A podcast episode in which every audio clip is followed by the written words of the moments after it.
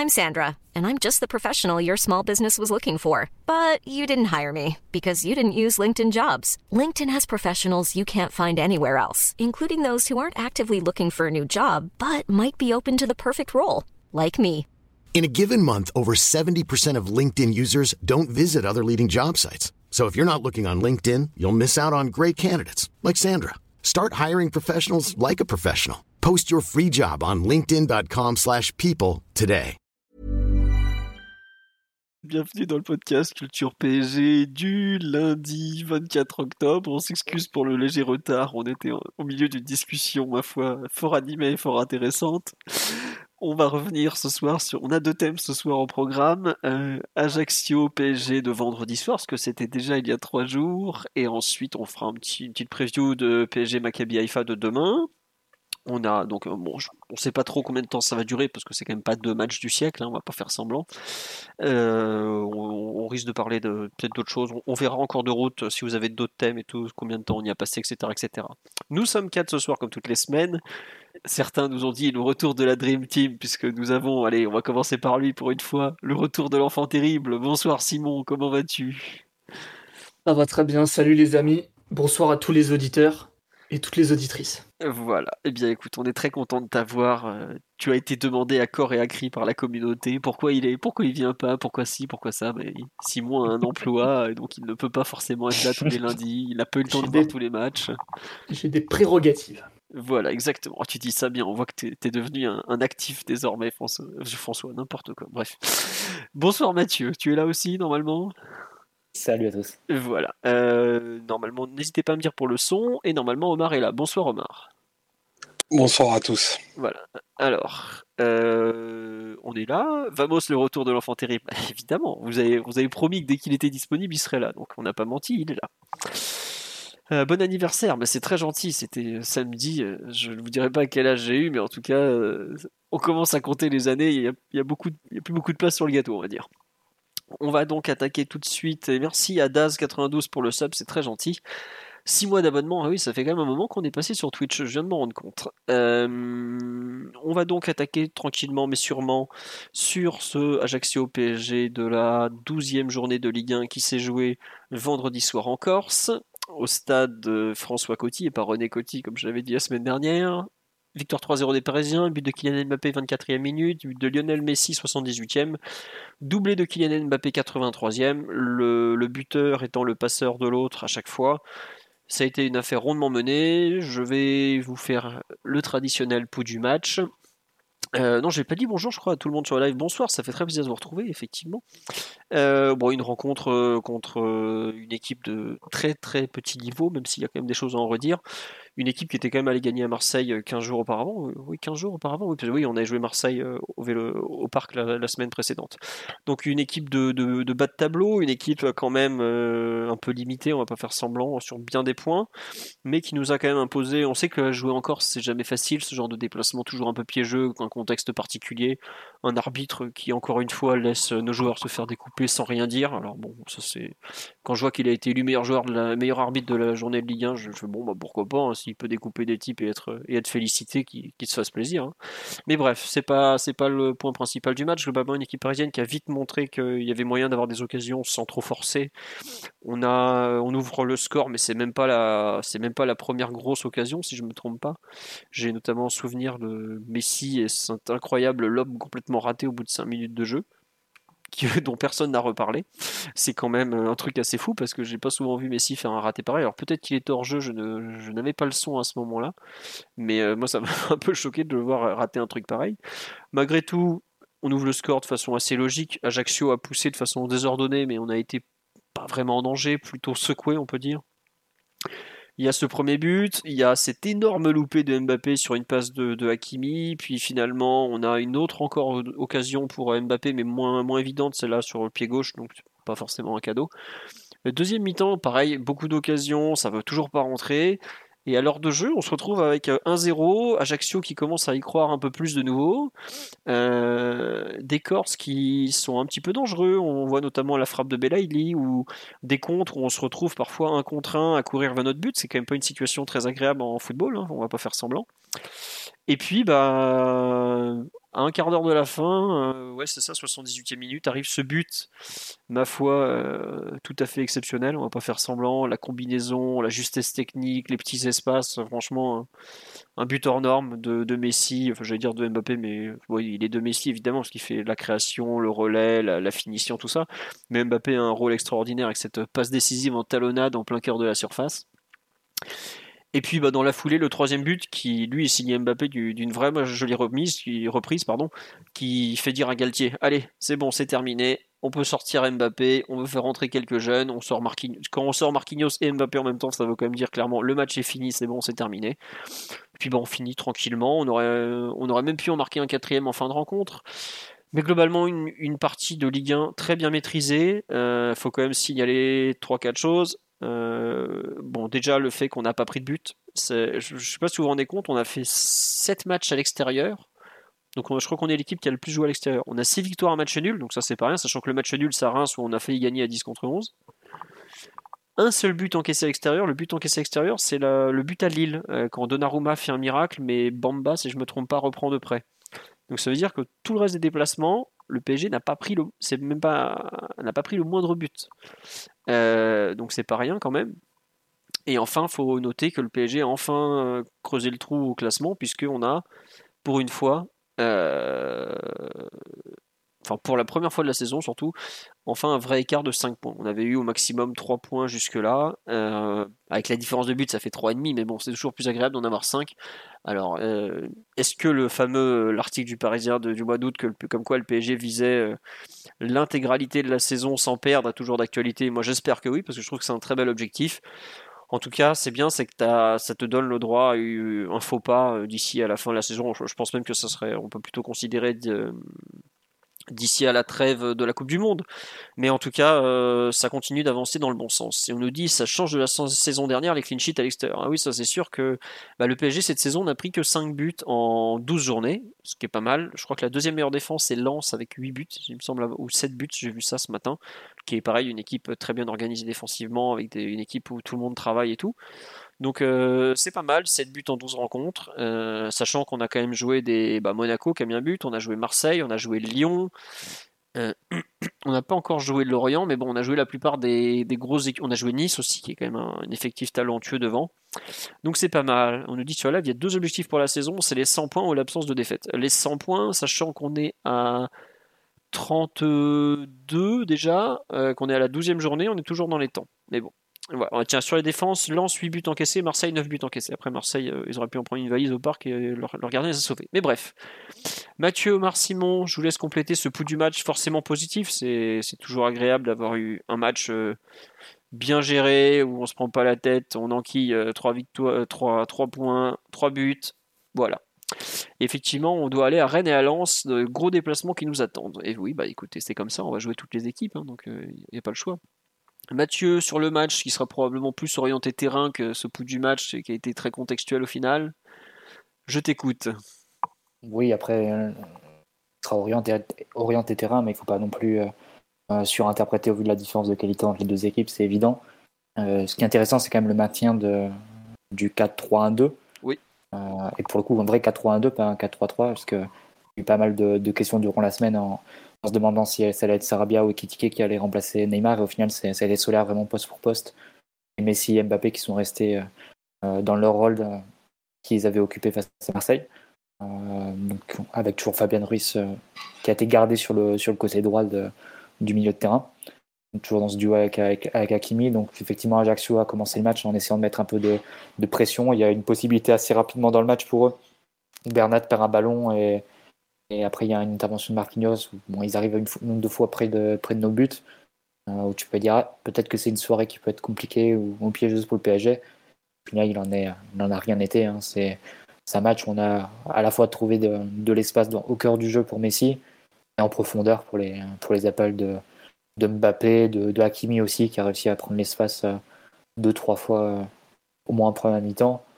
Donc euh, c'était un match où, même offensivement, on a quand même réussi à, se créer des occasions où seul le réalisme, encore une fois, a été, a été euh, manquant. Euh, et qui aurait pu nous permettre, je pense, de régler la partie bien avant l'heure de jeu. Donc c'est en ça la, petite frustration, mais elle est compensée par les, par les deux buts coup sur coup autour de la 80e. permettre de, de rehausser, de mettre à niveau le score par rapport à, à l'écart de, de, niveau qu'il y a eu sur le terrain. Donc, évidemment, très positif. Pense qu'on aura l'occasion d'en reparler, même s'il ne faut pas trop surinterpréter ou extrapoler. Évidemment, ce qui s'est passé sur le côté droit, où tu as l'impression que Hakimi, avec Fabien Ruiz proche de lui, avec de l'espace aussi attaqué, arrive à, se mettre mieux en valeur ses, qualités. On va voir si ça se confirme sur les prochains matchs. Et une défense qui a tenu malgré les, changements de système. Donc, euh, ouais, je pense qu'on peut sortir de cette semaine-là avec euh, à la fois du, du, match face à Marseille et du match face à Ajaccio avec beaucoup de, beaucoup de satisfaction. Ouais, non, globalement, oui, tu ressors de ce match, comme tu dis, avec des satisfactions. Euh, une satisfaction assez générale. On nous dit, tiens, sur le live, que je veux bien votre avis là-dessus, comme quoi le 5-2-3, oui, effectivement, on peut le dire comme ça, nous a permis d'apprendre à jouer avec nos latéraux, même en 4-3-3. Euh, ouais, ça vous. Qu'est-ce que vous en pensez justement de ce fait que, paradoxalement, on a l'impression que le passage à 3 au milieu va plutôt libérer nos, nos latéraux, notamment Ashraf côté droit. Je sais pas, Mathieu, si tu réagir ou si on lance euh, l'enfant Il bah, y, a, a, la fois ce qu'on fait de nous, mais aussi ce que fait l'adversaire. Hein. Ajaccio euh, laissait quand même un, côté assez ouvert et euh, a pu prendre vraiment euh, s'infiltrer de, nombreuses fois en première mi-temps. Donc c'est aussi l'Ajaccio, je pense qu'il tenait pas forcément très bien la largeur, mais c'est vrai que le fait d'avoir Fabien Ruiz euh, au cœur du jeu, déjà il attire un adversaire.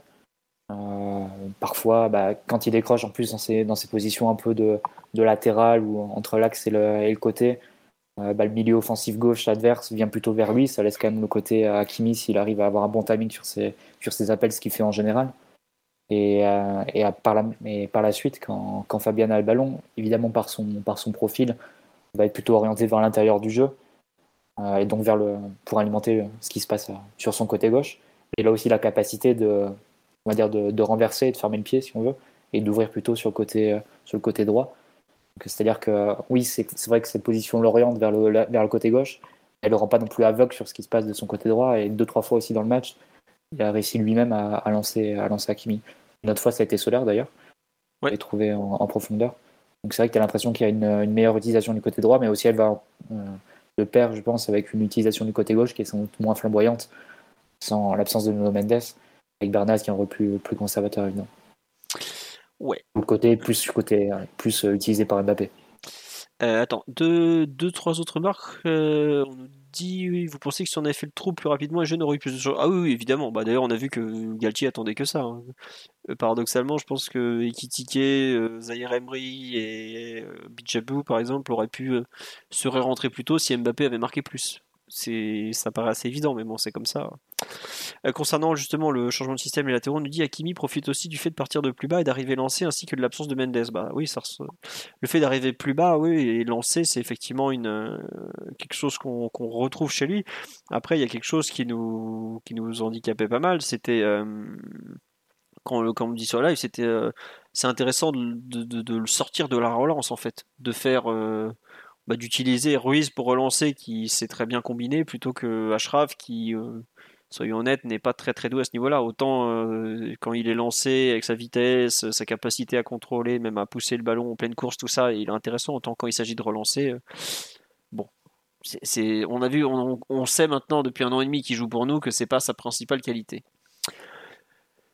Euh, on nous dit j'ai bien peur qu'avec le retour de Nuno Mendes on repenche à gauche. Bah je, je sais pas ce que tu en penses. Tiens, euh, Simon, qui, toi qui as enfin pu voir un match du PSG cette saison, euh, ton avis un peu sur la façon dont le PSG peut-être utilise la largeur dans ce 4-3-3, euh, la, la, gauche, la droite, avec le, ce milieu un peu différent? D'abord, ça faisait un petit moment que j'avais pas pu regarder le PSG en détail. La dernière fois que j'ai pu être attentif, il y avait Neymar en feu, il y avait Nuno Mendes en feu. Et là, je reviens, je vois des noms sur la feuille de match. Alors, titulaire, Mukele. Ok. Carlos Soler. Ok. Fabian Ruiz. Connais pas. Euh, Bernat, de retour. Donc déjà, euh, voilà. Sanchez, le mec de Lille. Donc euh, bon, il a fallu que je me mouille un petit peu la nuque pour, euh, pour regarder, surtout que contexte encore, ça peut être un peu le, le bourbax, on va pas se mentir voir le, gros Bourbax. Et, au final, bon, le match s'est plutôt bien passé, tant mieux. Mais euh, ouais, j'ai repris un peu l'équipe en, vol comme ça et euh, a fallu que je me réhabitue un petit peu parce que quand je suis parti, c'était euh, le 3-4-3 supersonique avec Neymar, euh, futur ballon d'or.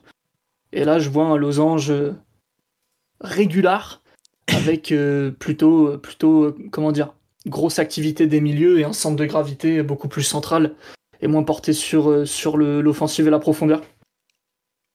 Après, il y a eu des choses, a eu des choses intéressantes. ce que vous dites sur, sur les latéraux, mécaniquement, c'est très normal parce que quand tu joues en 3-4-3 et que tu cherches assez rapidement tes, euh, tes latéraux dans, dans, le jeu, euh, parfois ça laisse pas forcément le temps de, de prendre de la vitesse ou, de fixer l'adversaire. Mais là, quand tu as 4 milieux, voire 5 avec Messi qui décroche et qui t'apporte la fixation axiale, automatiquement ça ouvre beaucoup plus les, côtés. Surtout qu'Ajaccio avait pas forcément blindé les ailes non plus en faisant une ligne euh, de 5 voire de 6 avec les ailiers qui tombent pour descendre. Donc pour défendre pardon. Donc euh, automatiquement, ça ouvre des espaces euh, beaucoup plus grands et des, angles de passe intéressants aussi. Et effectivement, j'ai vu que les 35 premières minutes du match, mais ça a ouvert quelques courses plutôt, euh, plutôt intéressantes et, qu'on aurait pu mieux jouer d'ailleurs. Ah, ça t'a pas. justement, l'évolution de la relance quand t'es es passé du 3-2 au, de début de saison à une sorte de, carré maintenant pour relancer vraiment? Ça t'a. Bah, le carré pochettinien me, me va bien, moi. Avec euh, deux milieux défensifs euh, très proches les uns des autres, un qui peut, qui peut et une capacité à déformer le carré surtout, avec Ruiz qui vient euh, comme un, presque comme un latéral, un autre milieu qui peut décrocher, un autre qui peut qui peuvent échanger les positions. Ça, c'est des choses qui, qui moi me, me parlent plus. Peut-être mobiliser moins de joueurs à la relance pour mieux fixer l'adversaire un petit peu plus haut sur le terrain et derrière euh, trouver, euh, trouver euh, l'espace en profondeur. Plutôt que d'accumuler beaucoup de joueurs derrière le ballon pour pas dire trop de joueurs et rendre, comment dire, rendre le, moment de le changement de rythme plus des plus comment dire plus, imprévisible plus haut sur le terrain aussi peut-être ouais et, moins imprévisible surtout parce qu'à un moment donné bah, plus tu mets des joueurs en position d'attaque moins moins c'est facile pour l'adversaire aussi. Quand tu es le, PSG et que les risques sont tout à fait modérés à avoir ce genre d'animation. quoi. On nous demande si c'est bien toi. Ah bah oui, oui, vu la présentation de la rencontre qu'on a eue, il n'y a aucun doute, c'est bien lui. Hein. Non, non, il, est là le bougre. Ok. Euh, Omar sur un peu la façon qu'on a eu d'animer peut-être ce, losange au milieu de terrain. Toi, je sais que tu as apprécié ce, trio, euh, globalement même l'animation en général. À part si tu veux revenir sur le match en façon plus large, hein, comme tu. Non, non, rien, à ajouter sur, sur la rencontre. après, moi, l'animation en losange, c'est une animation que, que j'adore de manière, euh, de manière générale parce qu'elle enfin, elle ouvre beaucoup les côtés, mais beaucoup de densité à, l'intérieur. Et si tu as des joueurs euh, justes techniquement et qui ont une bonne, une bonne interprétation des espaces et des déplacements, ça peut donner ben, beaucoup de, beaucoup, un côté très imprévisible dans, dans ta façon d'attaquer et, aussi ben, beaucoup de domination territoriale. Euh, c'est à pondérer parce que, enfin, là, le côté défensif d'Ajaccio était pas très proactif. Mais euh, néanmoins, je pense que si tu vois les matchs qu'on fait, notamment Ruiz et, Ruiz et Messi, c'est pour ce genre de joueur que, que tu peux te dire qu'une animation en, losange peut avoir son sens, euh, même avec les, les, profils de milieu que, que l'on a et qui peuplent, qui peuplent l'effectif aujourd'hui. Donc c'est ça, c'est plutôt à mettre au crédit. Après, euh, moi, je corrélerais pas ça à la performance d'Akimi notamment, parce qu'on a vu que notamment dans la première partie de saison. Fagalti a toujours tout voulu faire pour avoir des côtés qui étaient hyper ouverts et il a demandé du coup beaucoup de punch à, Mendes et à Hakimi pour qu'ils puissent être des, des animateurs d'action défensive mais aussi de, de profondeur avec des actions qu'il a demandé de jouer très très haute et parfois même en bout de ligne. Et, probablement ben, que, que, athlétiquement et de la façon dont l'équipe euh, attaquait c'était pas quelque chose de possible pour pour Hakimi et qui s'est un peu perdu dans ce dans ce rôle là un rôle qui va plutôt à, ravir à, à Mendes qui lui euh, enfin vraiment a cette explosivité et cette capacité d'exister même à l'arrêt quand, quand Hakimi a besoin de peu plus de temps pour, lancer ses actions et on l'a pas surtout trouvé, je pense, dans, la meilleure zone pour lui, c'est à savoir le, dernier tiers, parce que c'est un joueur qui a des, qui a des bons, des bons derniers gestes dans la surface. Donc c'est ce qu'on a un peu pu retrouver euh, ce, vendredi, mais c'est à mon sens encore assez loin de ce que, de ce que devrait être capable de proposer le joueur de façon beaucoup plus régulière.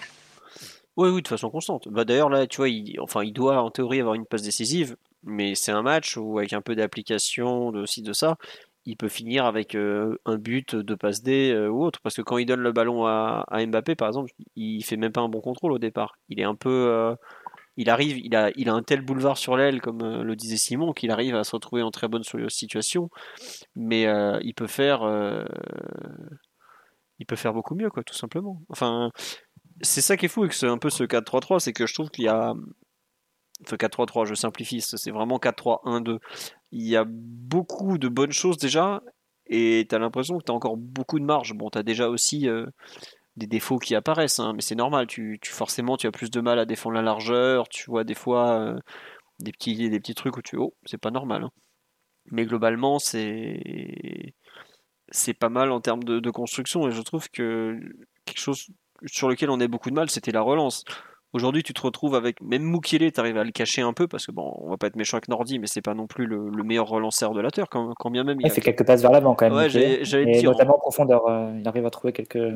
Exactement. c'est sûr qu'il est mis sous pression, il peut, il, va rendre des ballons, c'est évident, mais voilà. quand il a un peu le temps, il arrive à trouver quelques passes. Mais si on peut se retrouver à relancer avec euh, Ramos ou Kimpembe, Marquinhos, Ruiz, Verratti, je veux pas dire, mais c'est un peu mieux que de se retrouver à relancer avec l'espèce de 3 plus 1 dégoûtant qu'on avait à la fin de la défense à 3, ou l'espèce de 2-2, euh, pas, du tout, pas du tout logique, avec Marquinhos au milieu, Ramos axe droit, tout ça, qu'on s'est trimballé pendant un certain temps. Quoi.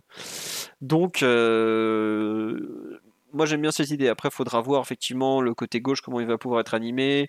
On voit aussi que des fois on est franchement coupé en deux avec vraiment les deux attaquants très très loin, mais bon, ça on l'était déjà avant. Mais je, ne sais pas ce que vous en pensez, mais je trouve qu'il y a des. Alors, faudra voir face à des meilleures équipes parce que comme le 3-4-3, il va être analysé, il va être décrypté, il y a des coachs qui vont tenter des choses qui vont forcément gêner le PSG parce que c'est le jeu du football. Tu, poses un truc, il y a justement, etc., etc., même de tous les sports co d'ailleurs. Mais euh, moi je trouve que le, milieu à 3 pour lequel j'étais assez réservé au final, au moins dans la relance et la construction, sur un côté notamment avec le rôle de Ruiz qui est franchement très important parce qu'à lui seul, je trouve qu'il. En fait, son positionnement un peu axe droit, mais pas totalement côté, mais pas totalement axe, vraiment euh, half space. Euh, te permet d'utiliser beaucoup beaucoup mieux la largeur que ne le faisait Hakimi tout seul avant quoi. Parce que combien de fois le pauvre Hakimi était servi arrêté euh, avec personne à quoi 20 ou 30 mètres. Il y a une action contre Benfica où il y a un renversement, je crois, de, Neymar ou de Verratti.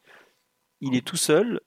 Il a trois mecs qui arrivent sur lui et le premier Parisien qui arrive est à 20, 25, 30 mètres en marchant. Non mais il peut rien faire. Il sait pas euh, faire ce genre de choses.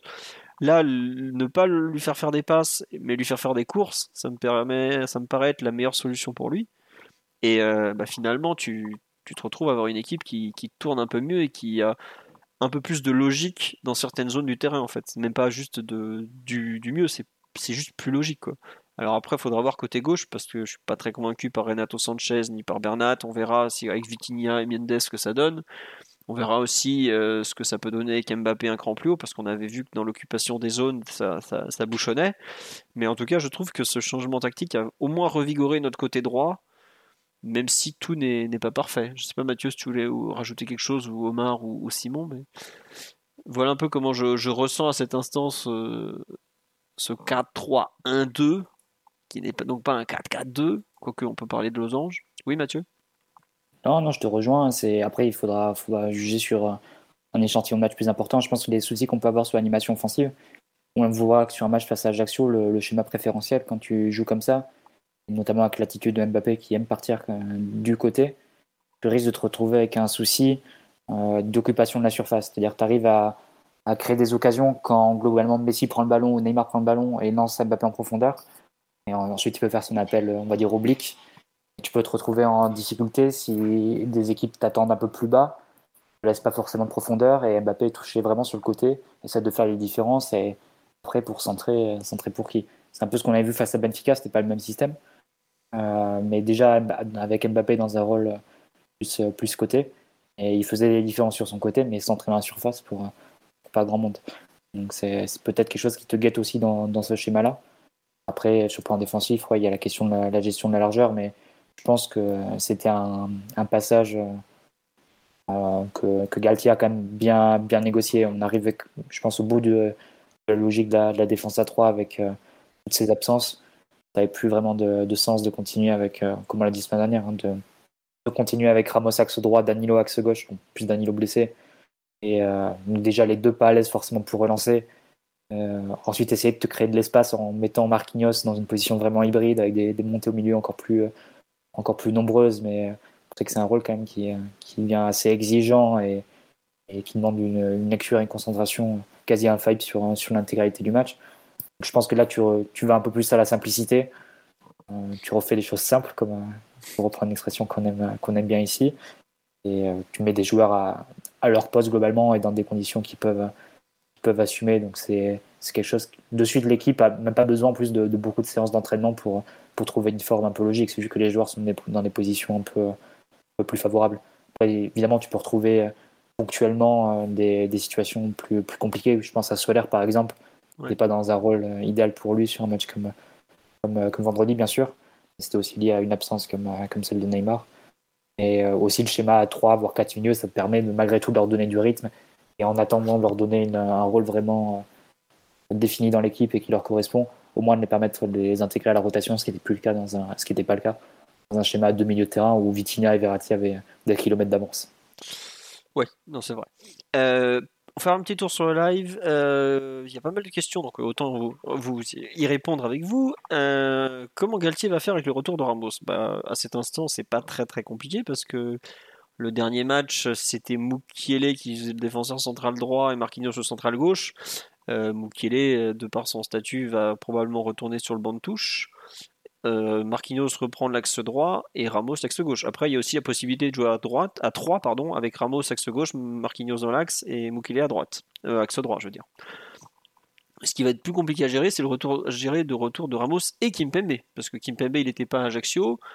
Euh, bon, il sera probablement pas titulaire demain, mais là il commence à avoir du monde et Galtier il explique en conférence de presse qu'il a 5 euh, milieux de terrain qu'il faut trouver du temps de jeu. Euh, certes, mais il a aussi 4 défenseurs centraux. Il va falloir trouver du temps de jeu aussi. Ouais, mais après, Philo, n'oublie pas qu'en début de saison, quand Galtier avait été euh, interrogé sur Sergio Ramos, mm. il sous-entendait clairement qu'il partait remplaçant. Enfin, dans, ses plans idéaux avant de commencer la saison. Euh, on lui a demandé euh, en conférence de presse, c'était drôle d'ailleurs le, jeu de questions-réponses parce que la question était, était sympa pour Amos et elle appelait une réponse en, louant ses qualités de leader, etc. Et, Galtier répond oui, mais moi j'ai eu aussi des, leaders sur le banc en fait. et euh, tout ça pour dire que je pense que évidemment si Skriniar avait été signé, Amos il partait pas dans la peau d'un titulaire cette saison. Donc c'est sûr, c'est évidemment qu'il gardera du temps de jeu, mais je pense que ça gênera pas forcément Galtier de le mettre un, peu sur la touche quand Kipembe reviendra de façon stable. Oui, et puis après, euh, il, va y en avoir des matchs. Là, on va beaucoup jouer. Il va y avoir la Coupe du Monde. On ne sait pas trop dans quel état Kimpembe est non plus après un mois et demi d'absence. Donc, euh, il va falloir lui faire un retour euh, tranquille. Enfin, en tout cas, une transition pas trop, pas trop violente parce que bah, c'est, quand même, l'absence la plus longue depuis le début de la saison, si je me trompe pas, Kimpembe à suivre. Est-ce que selon vous, on a été meilleur à 4 qu'à 3 derrière? Moi, je pense qu'on est à peu près d'accord sur, sur ce point. Après, bon, Simon, n'ayant pas vu les matchs à 3 derrière, il pourra pas être malhonnête sur ce point, donc on va avancer. On, dit que c'était très nul, je vous crois. on a dit, on nous dit en fait, on a fait du Pochettino, mais on a changé deux milieux sur trois en gagnant en qualité. Alors, euh, bon, moi personnellement, je suis pas trop d'accord pour une raison simple, c'est que j'ai jamais vu Pochettino euh, faire jouer le PSG avec un 10 comme ça axial. On l'a vu jouer des 4, 2-2-2, euh, on l'a vu avec des dispositifs, ma foi, assez, assez osés, assez courageux. Mais jouer comme ça avec un 10 derrière deux attaquants, c'est pas du tout du Pochettino. La façon dont l'équipe attaque, je trouve c'est pas trop du Pochettino. Je sais pas, enfin j'avoue que j'ai. Il y a un peu. Il, il, les avait pas non plus. Hein.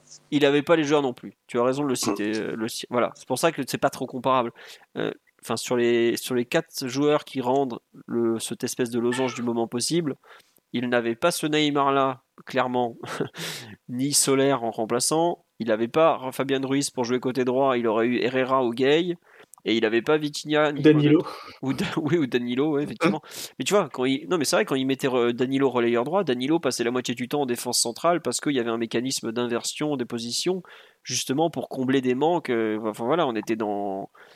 C'était la foire fouille, le truc. euh, Ça bougeait dans tous les sens parce Pochettino avait une équipe faite de briques et de brocs. c'était pas un effectif. Et on se très rend bien. compte que maintenant, euh, maintenant que, que certains haussent le niveau et qu'il y a un peu plus de concurrence à certains postes. Bon, fini, t'as fini ta propagande, c'est bon? On fait C'est vrai, euh, Non, on a dit il avait pas les mêmes joueurs, mais il avait pas Messi, Pochettino. Bah, après, À un moment donné, quand t'as Messi qui joue presque tous les matchs et qui te fait aucune différence, aucune stat, bah tu joues à à 10, voire à 9. après bon. euh, Et juste faire des choses simples et ne plus jouer à 9 les matchs, euh, tu te rends compte que tout de suite, les... c'est toutes les dynamiques collectives qui changent. après, il avait tout qui change et, et après, euh, c'est comment dire Une chose positive en appelle une autre. Euh, Les dynamiques sont, sont bonnes et, et derrière, tu as de la confiance et tu peux avancer tranquillement.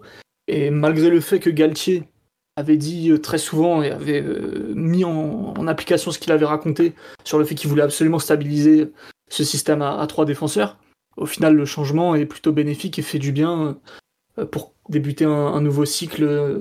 Enfin, un nouveau cycle entre guillemets parce que la trêve sera longue et elle arrive très vite. Mais de ce qui s'est dit, de ce qui s'est raconté, et je pense aux- à des gens de confiance quand je dis ça parce que j'écoute pas n'importe qui, euh, ça a commencé à, à tirer la langue très sévère cette histoire de défense à 3. Ah bah oui. Bah, on a fait des très bons matchs avec la défense à 3 en début de saison, mais là, on n'avait plus les joueurs en fait, pour la tenir. Donc, euh, il fallait changer. Et je pense que Galtier l'a changé au bon moment.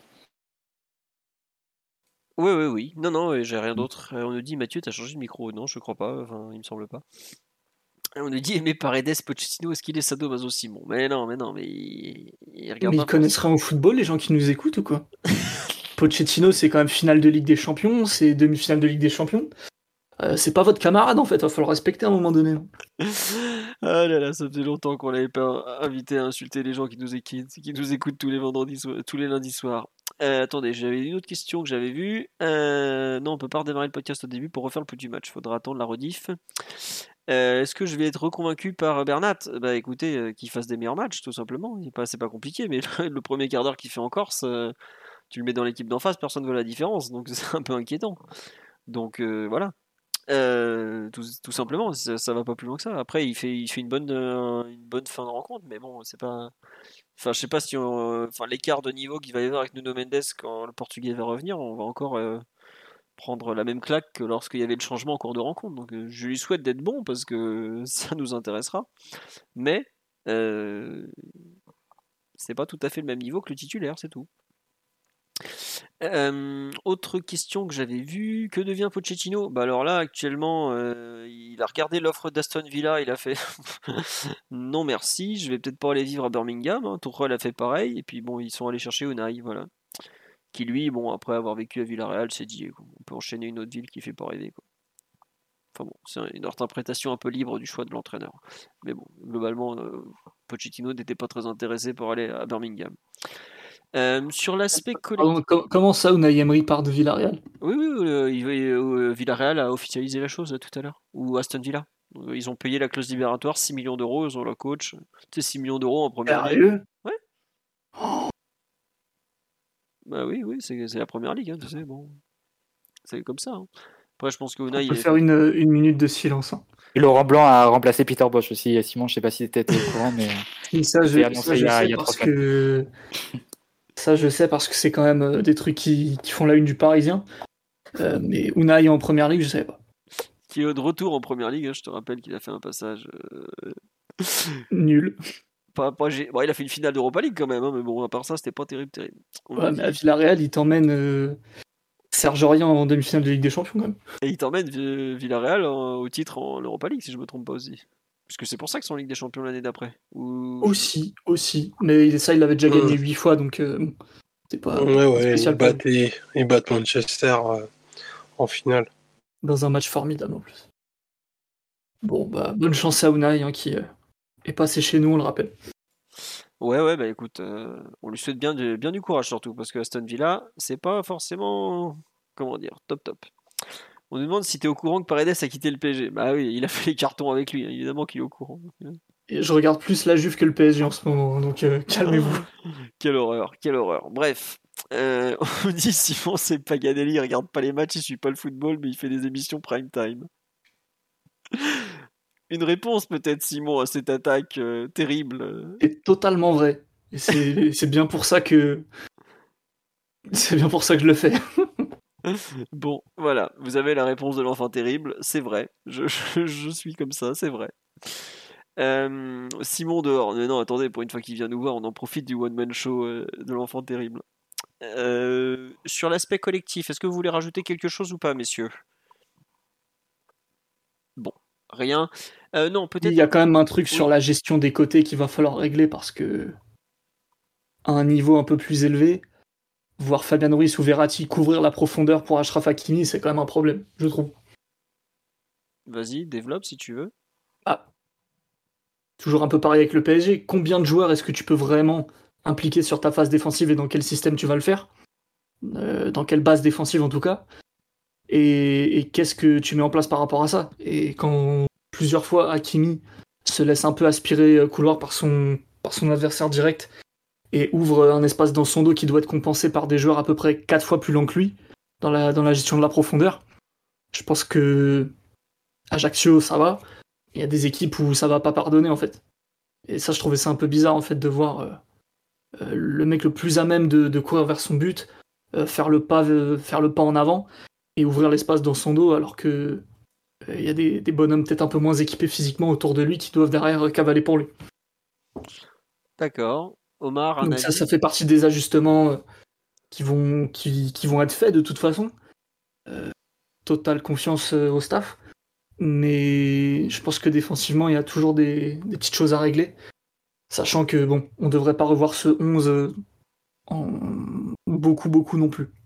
Ah non, non, c'était un 11 du vendredi soir pour un match de Ligue 1. Exactement. Voilà. Euh... attendez, hein, Simon, il y a une autre question pour toi après. Euh, Omar, sur un peu les ajustements défensifs que, Simon euh, demande, est-ce que tu, les partages notamment? On t'a presque pas entendu, mon cher. Non, après, les replis, c'est une histoire de une histoire de conditionnement collectif. Tu auras tu auras difficilement un joueur pour compenser aussi rapide qu'Akimi. Hein. Je, pense que sur la, sur la place, il y, en a, il y en a peu. Par contre, les, les, sécurités, lorsque lui va prendre la profondeur, elles doivent être activées un peu, je dirais, mécaniquement.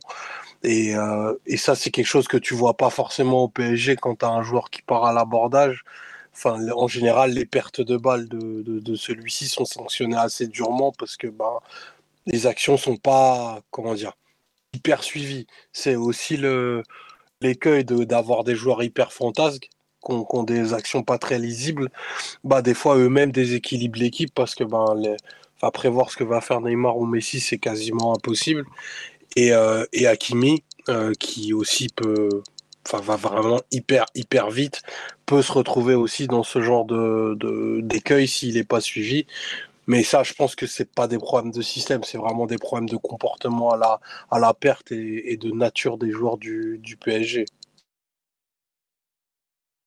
Très bien, très bien. Bah écoute, on va voir ce qu'on peut faire collectivement alors, parce que comme tu dis. Euh, je pense que tu as quand même une question de, de, système et de joueurs euh, qui, sont, qui rentrent en compte, parce que le losange, évidemment, ça ouvre les côtés. Tu peux être vulnérable sur les, les changements d'aile. Et puisqu'on faisait le parallèle avec Pochettino l'an dernier, faut pas oublier que celui qui couvrait le couloir d'Akimi l'an dernier, c'était Danilo. Et ça avait pas mal stabilisé l'équipe quand, quand Danilo avait pris le, rôle de relayeur droit, même si ça avait coûté un peu en termes de, d'animation offensive. Je prends pour exemple le match face à Nice, on avait beaucoup débattu le, match en coupe notamment. On n'avait pas constaté grand chose, mais on n'avait pas, pas fait grand chose non plus. Euh, donc oui, ça peut, ça peut poser problème. Après, tu acceptes un peu ce risque et tu, tu dis que tu as un milieu de terrain qui est capable de plus tenir le ballon, euh, d'avoir une meilleure assise technique et donc de, de limiter les, moments dans la rencontre où tu vas devoir subir les, renversements de jeu et les, centres adverses. C'est un peu un pari, mais bon, c'est un pari qu'on fait, euh, quel que soit le système, je pense, euh, au vu du trio qu'on veut aligner. Donc, c'est, c'est, on l'assume, on va dire. Ouais, ouais, bah, tu, enfin, à partir du moment où tu mets euh, trois joueurs qui pèsent autant sur une équipe que Messi, Mbappé et Neymar, voilà, tu, tu as forcément un, un parti pris euh, qui est choisi. Donc à partir de là, tu, bah, tu composes, oui, tu vas faire des choses. Euh, voilà. Tiens, on nous dit sur ce que dit Simon, je suis d'accord, mais peut-être qu'il faudrait positionner les latéraux assez bas dans les deux premiers tiers et les libérer une fois qu'on est les- dans les 30 mètres adverses. Je pense qu'à ce moment-là, les couvertures seront plus efficaces car dans un bloc plus compact. Oui et non, parce qu'après, tu peux aussi te Ouais. Oui, vas-y, Omar. Non, non, mais ça marche pas comme ça parce qu'il y a des actions en fait. Donc tu peux pas. Ouais, je parlais pas de ça en fait, je parlais de, de notre phase de, de défense placée. Ah oui, d'accord. Pas, pas les contre. Oui. Vraiment, quand Ah il bah faut non, défendre. bah non, euh, on s'en fiche. Encore heureux qu'Akimi il attaque la profondeur, ça va pas ou quoi. Mais non, non, mais en défense placée, je trouve qu'il y a plusieurs fois où on est un peu, un peu, un peu naïf dans, dans la, le, le, le timing pour aller cadrer les zones que tu, que tu veux couvrir et l'espace que tu peux libérer.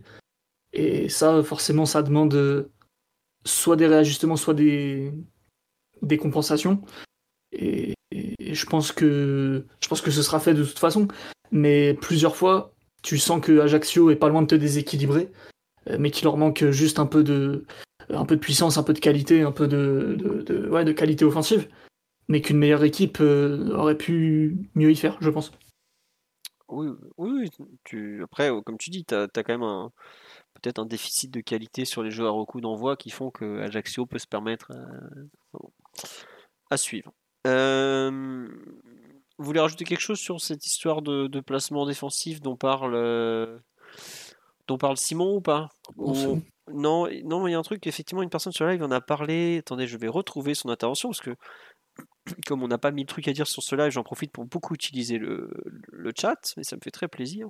Tiens, Simon, en attendant que je retrouve la question, est-ce que tu veux nous dire si tu étais coach du PSG, quel serait ton, ton système et ton équipe type?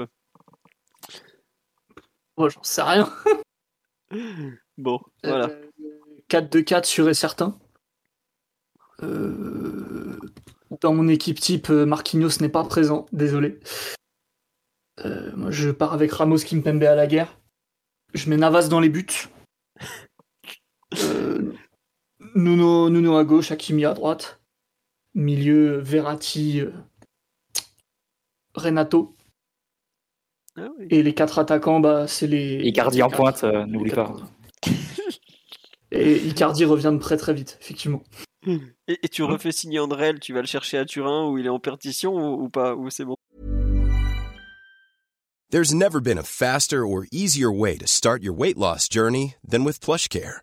PlushCare accepts most insurance plans and gives you online access to board-certified physicians who can prescribe FDA-approved weight loss medications like Wigovi and Zepbound for those who qualify. Take charge of your health and speak with a board-certified physician about a weight loss plan that's right for you. Get started today at plushcare.com slash weight loss. That's plushcare.com slash weight loss. plushcare.com slash weight loss. I'm Sandra, and I'm just the professional your small business was looking for. But you didn't hire me because you didn't use LinkedIn jobs. LinkedIn has professionals you can't find anywhere else, including those who aren't actively looking for a new job but might be open to the perfect role, like me.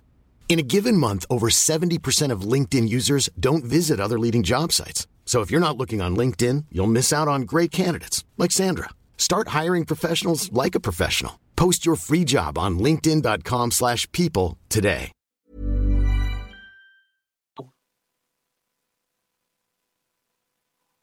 Non, Simon, c'est bon, pas de Andrel ouais, ouais, c'est bon. Je, je, je- je le laisse tranquille. J'ai abdiqué.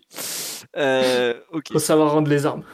Ah là là. Est-ce qu'il y en a qui disent qu'on est beaucoup à avoir pensé à toi en voyant l'activité de Ruiz? Bah écoutez, il s'avère qu'on a découvert que le milieu de terrain hein, avait le droit de courir autre que le numéro 6, donc forcément on est, on est un peu sous le choc depuis, mais bon. Écoutez, ils vont nous le renvoyer bientôt l'autre, donc euh, on va bientôt récupérer le... des joueurs. Non, plus sérieusement, non, la question que je crois avoir retrouvée, c'était euh, le quant au fait que le, coaching notamment, euh, je me questionne sur la gestion du temps de jeu des joueurs comme Etiki- Ekitike ou les jeunes Titi. Euh, bah justement, c'est une question que- qui mm, forcément me- m'intéresse parce que je- j'espère que notre jeunesse pourra percer sous nos couleurs. Mais clairement, c'est lié au scénario du match. On a vu que Galtier euh, voulait avoir trois buts d'écart pour faire rentrer certains, jeunes joueurs. Parce que euh, peut-être qu'il y a de la frilosité, peut-être parce qu'il veut faire le trou en championnat avant de justement de les lancer. Et euh, moi, le, le changement, par exemple, on a beaucoup parlé du fait que Sarabia était rentré avant Ekitike, mais pour moi, c'est très logique. On joue en 4-3-1-2. À partir du moment où il sort Solaire qui est le 1, que Messi, si on fait rentrer Kitike, ça veut dire que Messi devient le 10. Et donc on se retrouve devant avec Mbappé et Kitike, qui sont deux joueurs qui défendent pas beaucoup, Messi qui défend encore moins, et les 7 autres derrière qui doivent se débrouiller. Sachant qu'au moment où Solaire sort pour Sarabia, il y a 1-0, t'as pas envie de faire un changement où tu vas encore plus exploser ta, défense et, vraiment euh, couper ton équipe en deux. Donc à ce moment-là, bah, tu regardes ce que tu as sur le banc de touche, et même si Sarabia est pas dans une bonne période, même s'il est bourré de défauts, euh, le rôle qu'avait Solaire, à savoir un peu connecter euh, les deux, défendre, faire ce que Messi a pas envie de faire globalement, mais il sait le faire, Sarabia. bon bah voilà. Donc c'est un peu l'idée générale de, de, ce changement. Après, dès que dès qu'il y a eu les 2-3 buts d'écart, on a fait rentrer tous les jeunes parce que justement il faut leur donner du temps y est rire. Si les jeunes n'ont pas joué plus, moi je jette pas la faute forcément sur Galtier, je, dis plutôt à Kylian Mbappé, si tu bouffes pas la feuille en première mi-temps, ton pote est critiqué, il peut jouer 45 minutes et pas 10. Hein. Donc euh, c'est aussi ça l'idée, c'est pour lancer des jeunes, souvent le plus simple pour les acclimater au plus haut niveau, c'est les faire rentrer dans des très bonnes conditions. Euh, là, je regrette quand tu gagnes 1-0 à Ajaccio dans une ambiance un peu chaude, que en face, euh, t'en as qui ont la découpe facile, bah, c'est pas les faire rentrer dans des bonnes conditions, quoi. Euh, c'est tout. On me dit comment ça, Ekitiki, il défend pas, le mec a la chance de jouer 20 minutes et il va se permettre de pas défendre. C'est pas qu'il défend pas naturellement. oui, déjà, c'est un attaquant qui est pas spécialement connu pour son repli défensif, et en plus, défendre, faut savoir se placer, faut savoir aller aux bons endroits. Et, et surtout, je répète, il y a un problème de place. S'il rentre, il est avant-centre. C'est pas lui qui va couper, qui va aller gêner Marchetti et je sais plus qui c'était l'autre milieu axial d'Ajaccio, c'est pas son rôle. Il est à 30-40 mètres. Euh, donc on peut pas lui demander d'aller dans cette zone-là. Ou alors il peut le faire, mais à ce moment-là, il peut pas être avant-centre en même temps. On va pas demander, on va pas faire des inversions en cours de route. Enfin, c'est des trucs qui, qui nécessitent un peu de travail. Sur une entrée en jeu comme ça, bah voilà, tant pis. Il avait qu'à il avait qu'à être meilleur quand on lui a donné sa chance contre Nice, faut le rappeler. Déjà, c'est un premier point qui est un peu gênant pour lui, parce qu'il était quand même passé complètement au travers. Et en plus, bah, malheureusement pour lui, le score était pas bon, et c'est dur de sortir euh, ou Mbappé ou Messi pour faire rentrer Kitike alors qu'il n'y a qu'un 0 Quoi.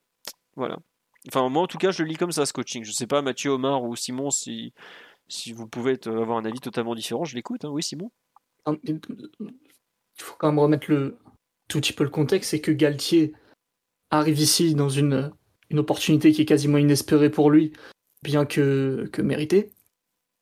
Il est dans une logique de performance à court terme, parce qu'il y a une trêve avec la Coupe du Monde, donc il est obligé de, prendre le maximum de points et d'asseoir un peu son, sa compétence, son autorité et ses résultats auprès, du club et du groupe. On a bien vu que ça pouvait apporter une certaine rigidité, où il voulait pas trop changer les joueurs, euh, faire des changements très tardifs, beaucoup de, réticence à changer aussi le, système où il l'a fait euh, qu'une fois qu'il était euh, un peu contraint et forcé. Donc euh, forcément, ça entraîne une gestion des remplaçants qui est un petit peu particulière. Beaucoup de comment? Un peu conservatrice, un peu à l'ancienne. Oui, bien sûr, un peu, un peu old school, un peu, ouais, ouais, un peu, comme un coach en fait qui veut, comme un coach qui veut se rassurer. Et je pense que, que Galtier veut se rassurer jusqu'au bout, jusqu'à la trêve, et qui va pas qui va pas prendre entre guillemets le risque de, de bazarder son équipe en juste pour faire plaisir à, à, certains observateurs ou certaines personnes qui gravitent autour de son équipe et qui aimeraient que Tartampion ou un autre ait un peu plus de, de minutes. Je pense que lui, il est dans une logique de performance à court terme, de création d'une équipe sur laquelle il va pouvoir s'appuyer tout le, tout le reste de la saison.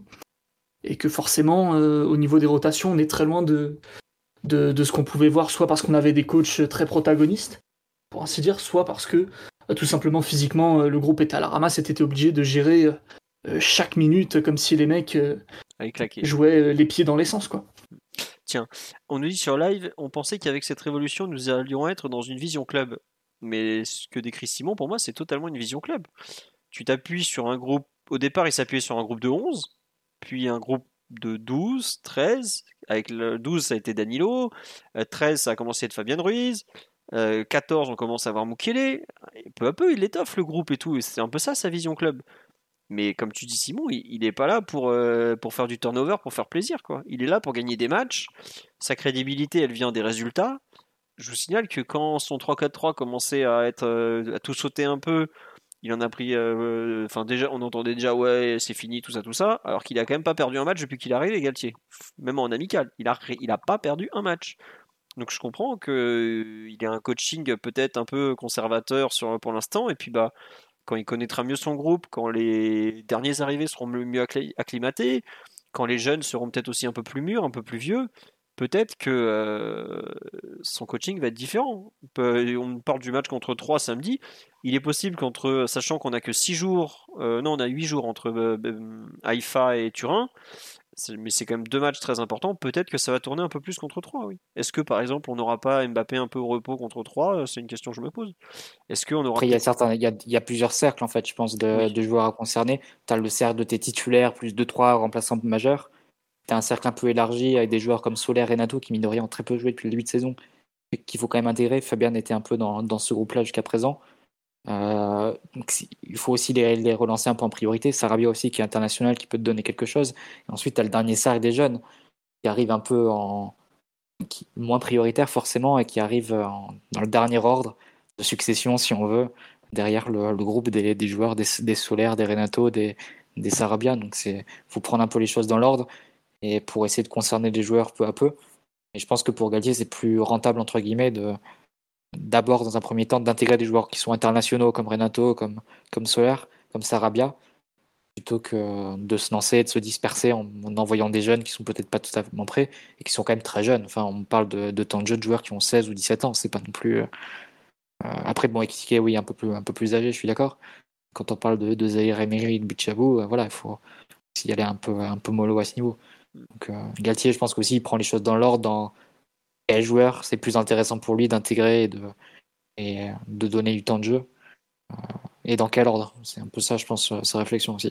Mais tiens, on me dit sur live, du coup, tu n'as pas de plan B en cas de souci. Si ton plan B, c'est un gamin de 16 ou 17 ans, t'es t'es cuit. Hein. Je veux pas être méchant, mais t'es complètement cuit. hein. Tu Ah, là, nulle quand même, on a déjà deux systèmes hein, depuis le début de saison, donc euh, on parle peut-être pas des hommes, mais on a déjà un plan B euh, factuellement. Oui, en plus, oui. Bon.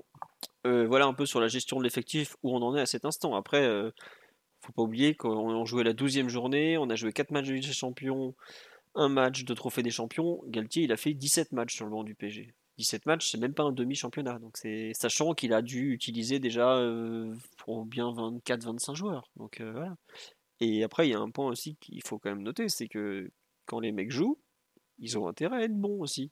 Parce que Ekitike, il a peut-être coûté 35 millions d'euros, mais il fait pas non plus des matchs d'une recrue à 35 millions d'euros pour l'instant. Donc, euh, même si effectivement un Sarabia ou un Solaire font pas des très très grosses performances, je pense que à l'entraînement, il montre peut-être plus de choses que lui aussi quand même.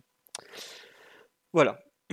On nous dit 17 matchs, 0 défaite. Est-ce que Sarabia il compte comme un gamin de 16 ans Sarabia il compte euh, comme un international espagnol qui fait des déplacements que pratiquement personne sait faire dans l'équipe euh, sur le plan offensif, qui défend beaucoup, qui est un peu différent comme profil. Je pense que un entraîneur. Solaire et Sarabia, c'est typiquement le, joueur, le genre de joueur que tu fais rentrer à la 80e d'un match de Ligue des Champions euh, en remplacement d'un trio offensif quand il faut tenir un score. Et là, pour euh, jouer ces minutes-là, tu as besoin de les avoir, euh, les avoir vraiment dans la dynamique de l'équipe. Parce que si tu Qui entrer- solaire bah, Solaire et Sarabia, c'était ces, ces rôles-là hein, sur les premiers matchs Mais- des Champions. Mais pour- pourquoi solaire bah, Parce que Solaire, il arrive, à- il a aussi un profil qui est pour former le couloir, pour, pour faire le milieu supplémentaire. C'est comme ça qu'il a été utilisé, notamment face à la Juve ou quelques que- matchs qu'il a pu faire. Le, qualifierais-tu le, le- le qualifierais-tu de coureur à pied? Le nouveau Herrera. Oh non, Oh, c'est- C'est c'est- Herrera c'est- en beau gosse. on est un peu, di- on est un peu dur parce que le- la passe qu'il fait pour, euh, pour Hakimi. pour, euh, bah, pour Mbappé déjà au match précédent Oui, et pour vrai. Hakimi sur ce match-là, c'est des, euh, malgré tout, c'est un joueur qui a une certaine tec- technique. Et tu peux aussi voir le- les ballons qu'il a pu récupérer en, en première mi-temps. Euh, après, c'est un rôle, je vais dire, de plus de couteau suisse. Tu fais rentrer pour, euh, pour équilibrer. C'est pas des rôles, c'est un peu ingrat hein, comme, comme rôle, etc. Mais tu as besoin de l'avoir dans la rotation et, et dans la dynamique pour ces rôles-là.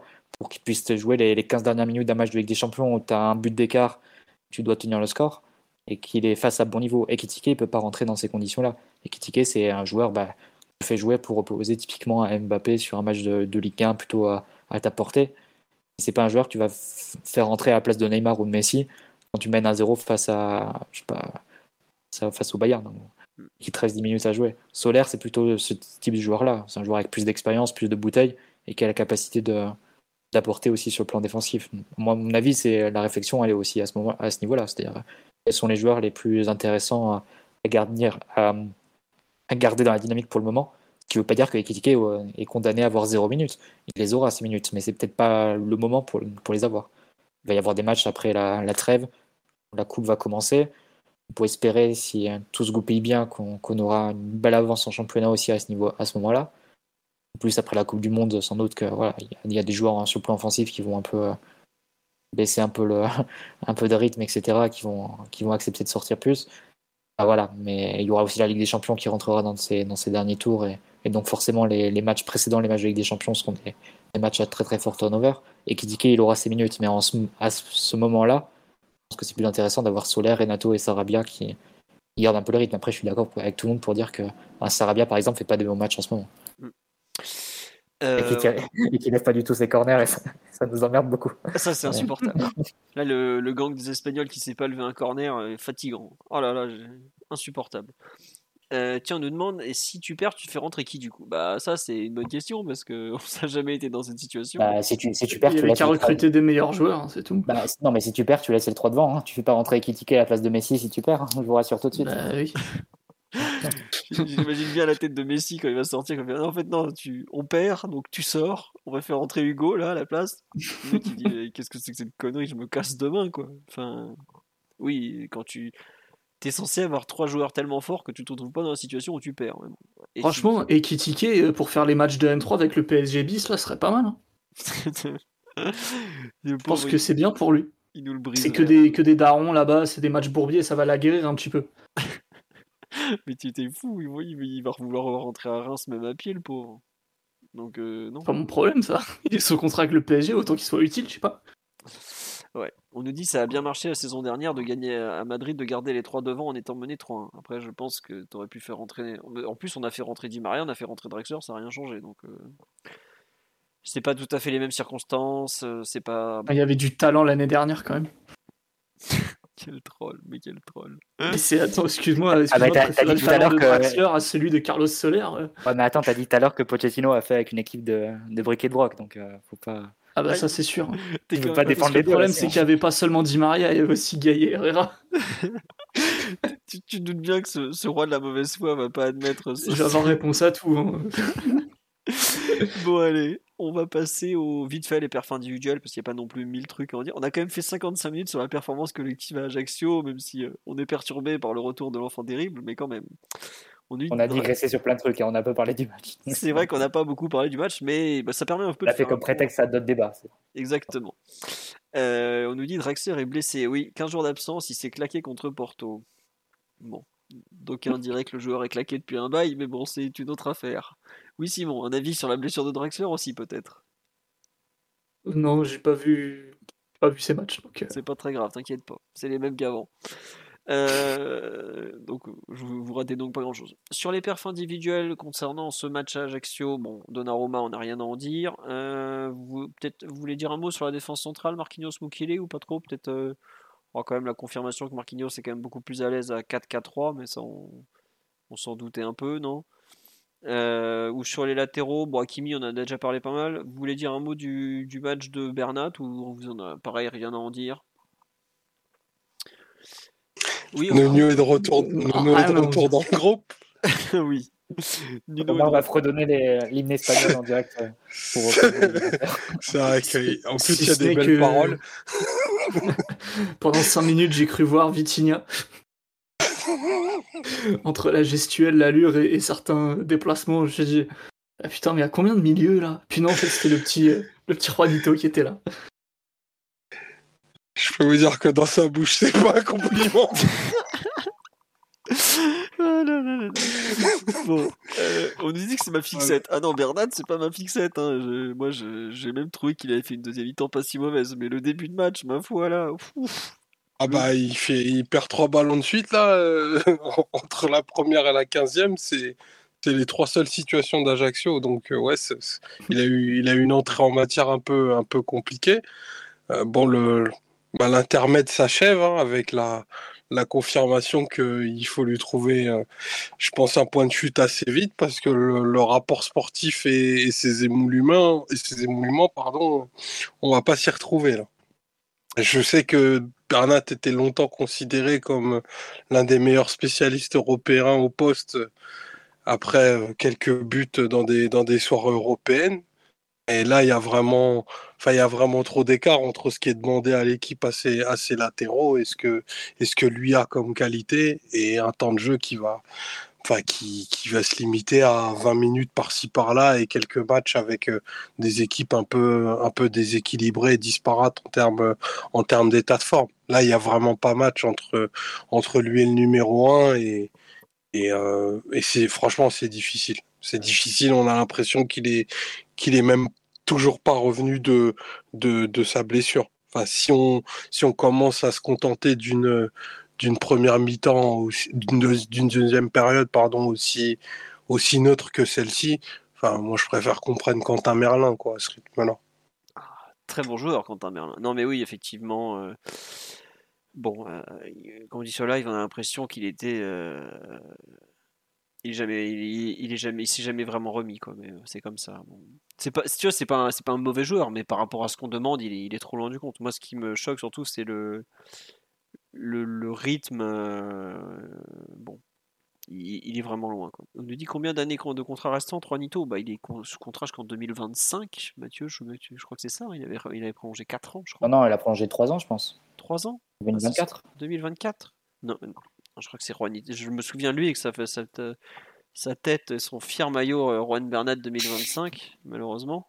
Enfin, malheureusement, tant mieux pour lui. Hein. Ouais, non, c'est bien 2025. Il est prolongé 2025 ouais, ah ouais. Donc bon. Voilà. Euh, est-ce que de Bernat est dans le fichier purge, Mathieu? Je crois que ce bon Juan y est depuis un bon euh, moment. mais le, depuis septembre 2018 pour ma part. Mais... Le fichier purge, il, il, concernait tous les joueurs sous contrat l'an dernier, excepté 5. Par élimination, vous, pouvez, vous pouvez trouver. Voilà. Euh, bon, sur le reste de la ligne défensive, au milieu de terrain, vous, on a parlé un peu de Fabien Ruiz. Vous voulez rajouter quelque chose sur le match de, Ruiz euh? Omar, Mathieu, Simon, il va nous le fracasser encore, donc on va. ah non, attends, tu rigoles, c'est mieux quand même, c'est mieux. Ah, t'aimes bien quand même Non, parce que je sais pas si j'aime bien, mais les premières images que j'avais vues de lui étaient absolument terrifiantes. Et là, c'est bon, il joue au foot quand même. Non, c'est un bon joueur quand même, on peut le dire. Il fallait faire confiance à ceux qu'il avait vu en Italie un peu, Simon aussi. Euh. Ouais, un petit peu, mais je pas. Enfin, ouais, si j'avais vu 12 matchs, c'était bien, tu vois. Enfin, 12 matchs en mode attentif, sérieux, concentré, pas juste euh, en zappant le samedi après-midi sur Bean. Mais, euh, mais non, non, je... les premiers pas étaient pas super convaincants, on va pas se mentir. Et là, tout de suite, le fait qu'il puisse mettre beaucoup plus de rythme, que tactiquement, on lui ait trouvé un rôle aussi, ça, ça, change quand même la donne, surtout que une, certaine fiabilité technique qui, euh, qui fait quand même du bien. Ouais, moi on nous dit Ruiz, nouveau Hugo Léal. Alors, il, a, il a le numéro, le 8 aussi, mais. Mais il était a... plus grave, Hugo Léal, qu'est-ce qu'il raconte? Non, rien à voir. Je suis désolé, Peuple été 2019, tu viens de te faire ratiboiser en direct par l'enfant terrible. Mais on, vous aime quand même tous. Hein. Moi, je vais passer 15 jours à gérer les plaintes, mais euh, on vous aime tous. on nous dit Ruiz, c'est de la pata negra. Eh ben, écoute, euh, pourquoi pas euh, Omar, un avis culinaire sur Fabian Ruiz. À quel plat peux-tu le comparer? Ruiz, il pourra devenir le nouveau Paul Le Guen un peu. on n'a pas encore vu la... s'il a une qualité de frappe égale à, la patate de Pancran, mais c'est un joueur, euh, c'est un joueur euh, bah, qui, a, des grosses qualités techniques déjà, et qui donne beaucoup de beaucoup de liens, euh, qui malgré une pas une super grande fluidité gestuelle, est très mobile et, couvre quand même énormément de terrain. Et, et moi, ce qui m'a surpris, c'était peut-être une facette de son jeu que je connaissais pas beaucoup, c'est euh, grosse capacité d'anticipation et de, et de correction. Donc euh, ça, c'était vraiment hyper important parce que je pense qu'il il est quasiment sous-utilisé au PSG. Moi, enfin, j'ai surtout des souvenirs de lui en, sélection espoir espagnole. Enfin, dans le dernier tiers, c'est un joueur euh, d'un grand niveau quand même. Hein enfin, dans cette équipe-là, son association avec Ceballos, avant de faire hurler Simon, c'était vraiment, euh, enfin, c'était vraiment enfin, deux esturgeons, quoi, capables de donner des, des ballons de grande qualité, de trouver des zones euh, hyper compliquées de tous les endroits du terrain. Là, c'est vraiment plutôt sa fiabilité défensive qui, qui, est, qui est mise à l'honneur et la continuité qu'il donne à ta possession. Et, c'est plutôt un joueur qui est, qui est très concret euh, pour le coup. Donc, euh, non, une bonne rencontre et c'est quelqu'un qui est en train de s'installer je pense, dans l'équipe de façon assez fixe, moi, je le vois d'ores et déjà assez dur de sortir de l'équipe. Bah là, il en Bah, si le, ouais, si, le schéma reste, le- si le schéma reste le même, c'est sûr qu'il a pris une, une longueur d'avance. Et je pense que le fait de jouer en, en faux pied, ça peut paraître euh, une décision un peu bizarre, mais bon, déjà, il l'avait fait, comme on l'avait dit plusieurs fois, que ce soit en sélection espoir, bah, tu, tu le disais, Omar, l'association avec Ceballos, c'était Fabian à, à droite et Ceballos à, à gauche. Euh, à, Na- à Naples aussi, il avait joué euh, un peu en faux pied, mais aussi sur le plan, donc sur le plan technique, ça lui permet de trouver des angles de passe sur le, sur le côté opposé, sans oublier non plus ce qui se passe sur son œil droit. Euh, C'est-à-dire qu'il réussit quand même à, lancer Hakimi, mais sur le plan défensif, je trouve que ça lui donne euh, un avantage dont on ne parle peut-être pas forcément. C'est-à-dire que quand il se retrouve face à un offensif gauche, qui souvent sont faux pied eux-mêmes, c'est-à-dire des droitiers qui vont rentrer dans l'axe, bah lui, il attend sur son pied fort et il peut intervenir. Et une fois qu'il intervient, contre, là, il a, la, capacité technique de partir sur l'extérieur. C'est-à-dire qu'il se lève le, un peu le ballon et ensuite il part sur le, côté droit en conduite un peu bah, sur son pied droit. Et euh, il, se il a fait plusieurs fois sur un match comme, euh, comme vendredi. Il avait fait aussi face à l'OM. Voilà, il attend, l'adversaire à l'intérieur quand il repique. Il récupère le ballon. Ensuite, il fait un petit, il se lève un petit peu le ballon, crochet extérieur. Il part, euh, il part sur le côté droit. Il peut partir en, percussion. C'est des actions qui sont intéressantes qui permettent à l'équipe de déjà de récupérer le ballon et ensuite de gagner du terrain. Donc c'est un, ouais, un joueur qui arrive à apporter dans, pas mal d'a- d'aspects du jeu, mine de rien.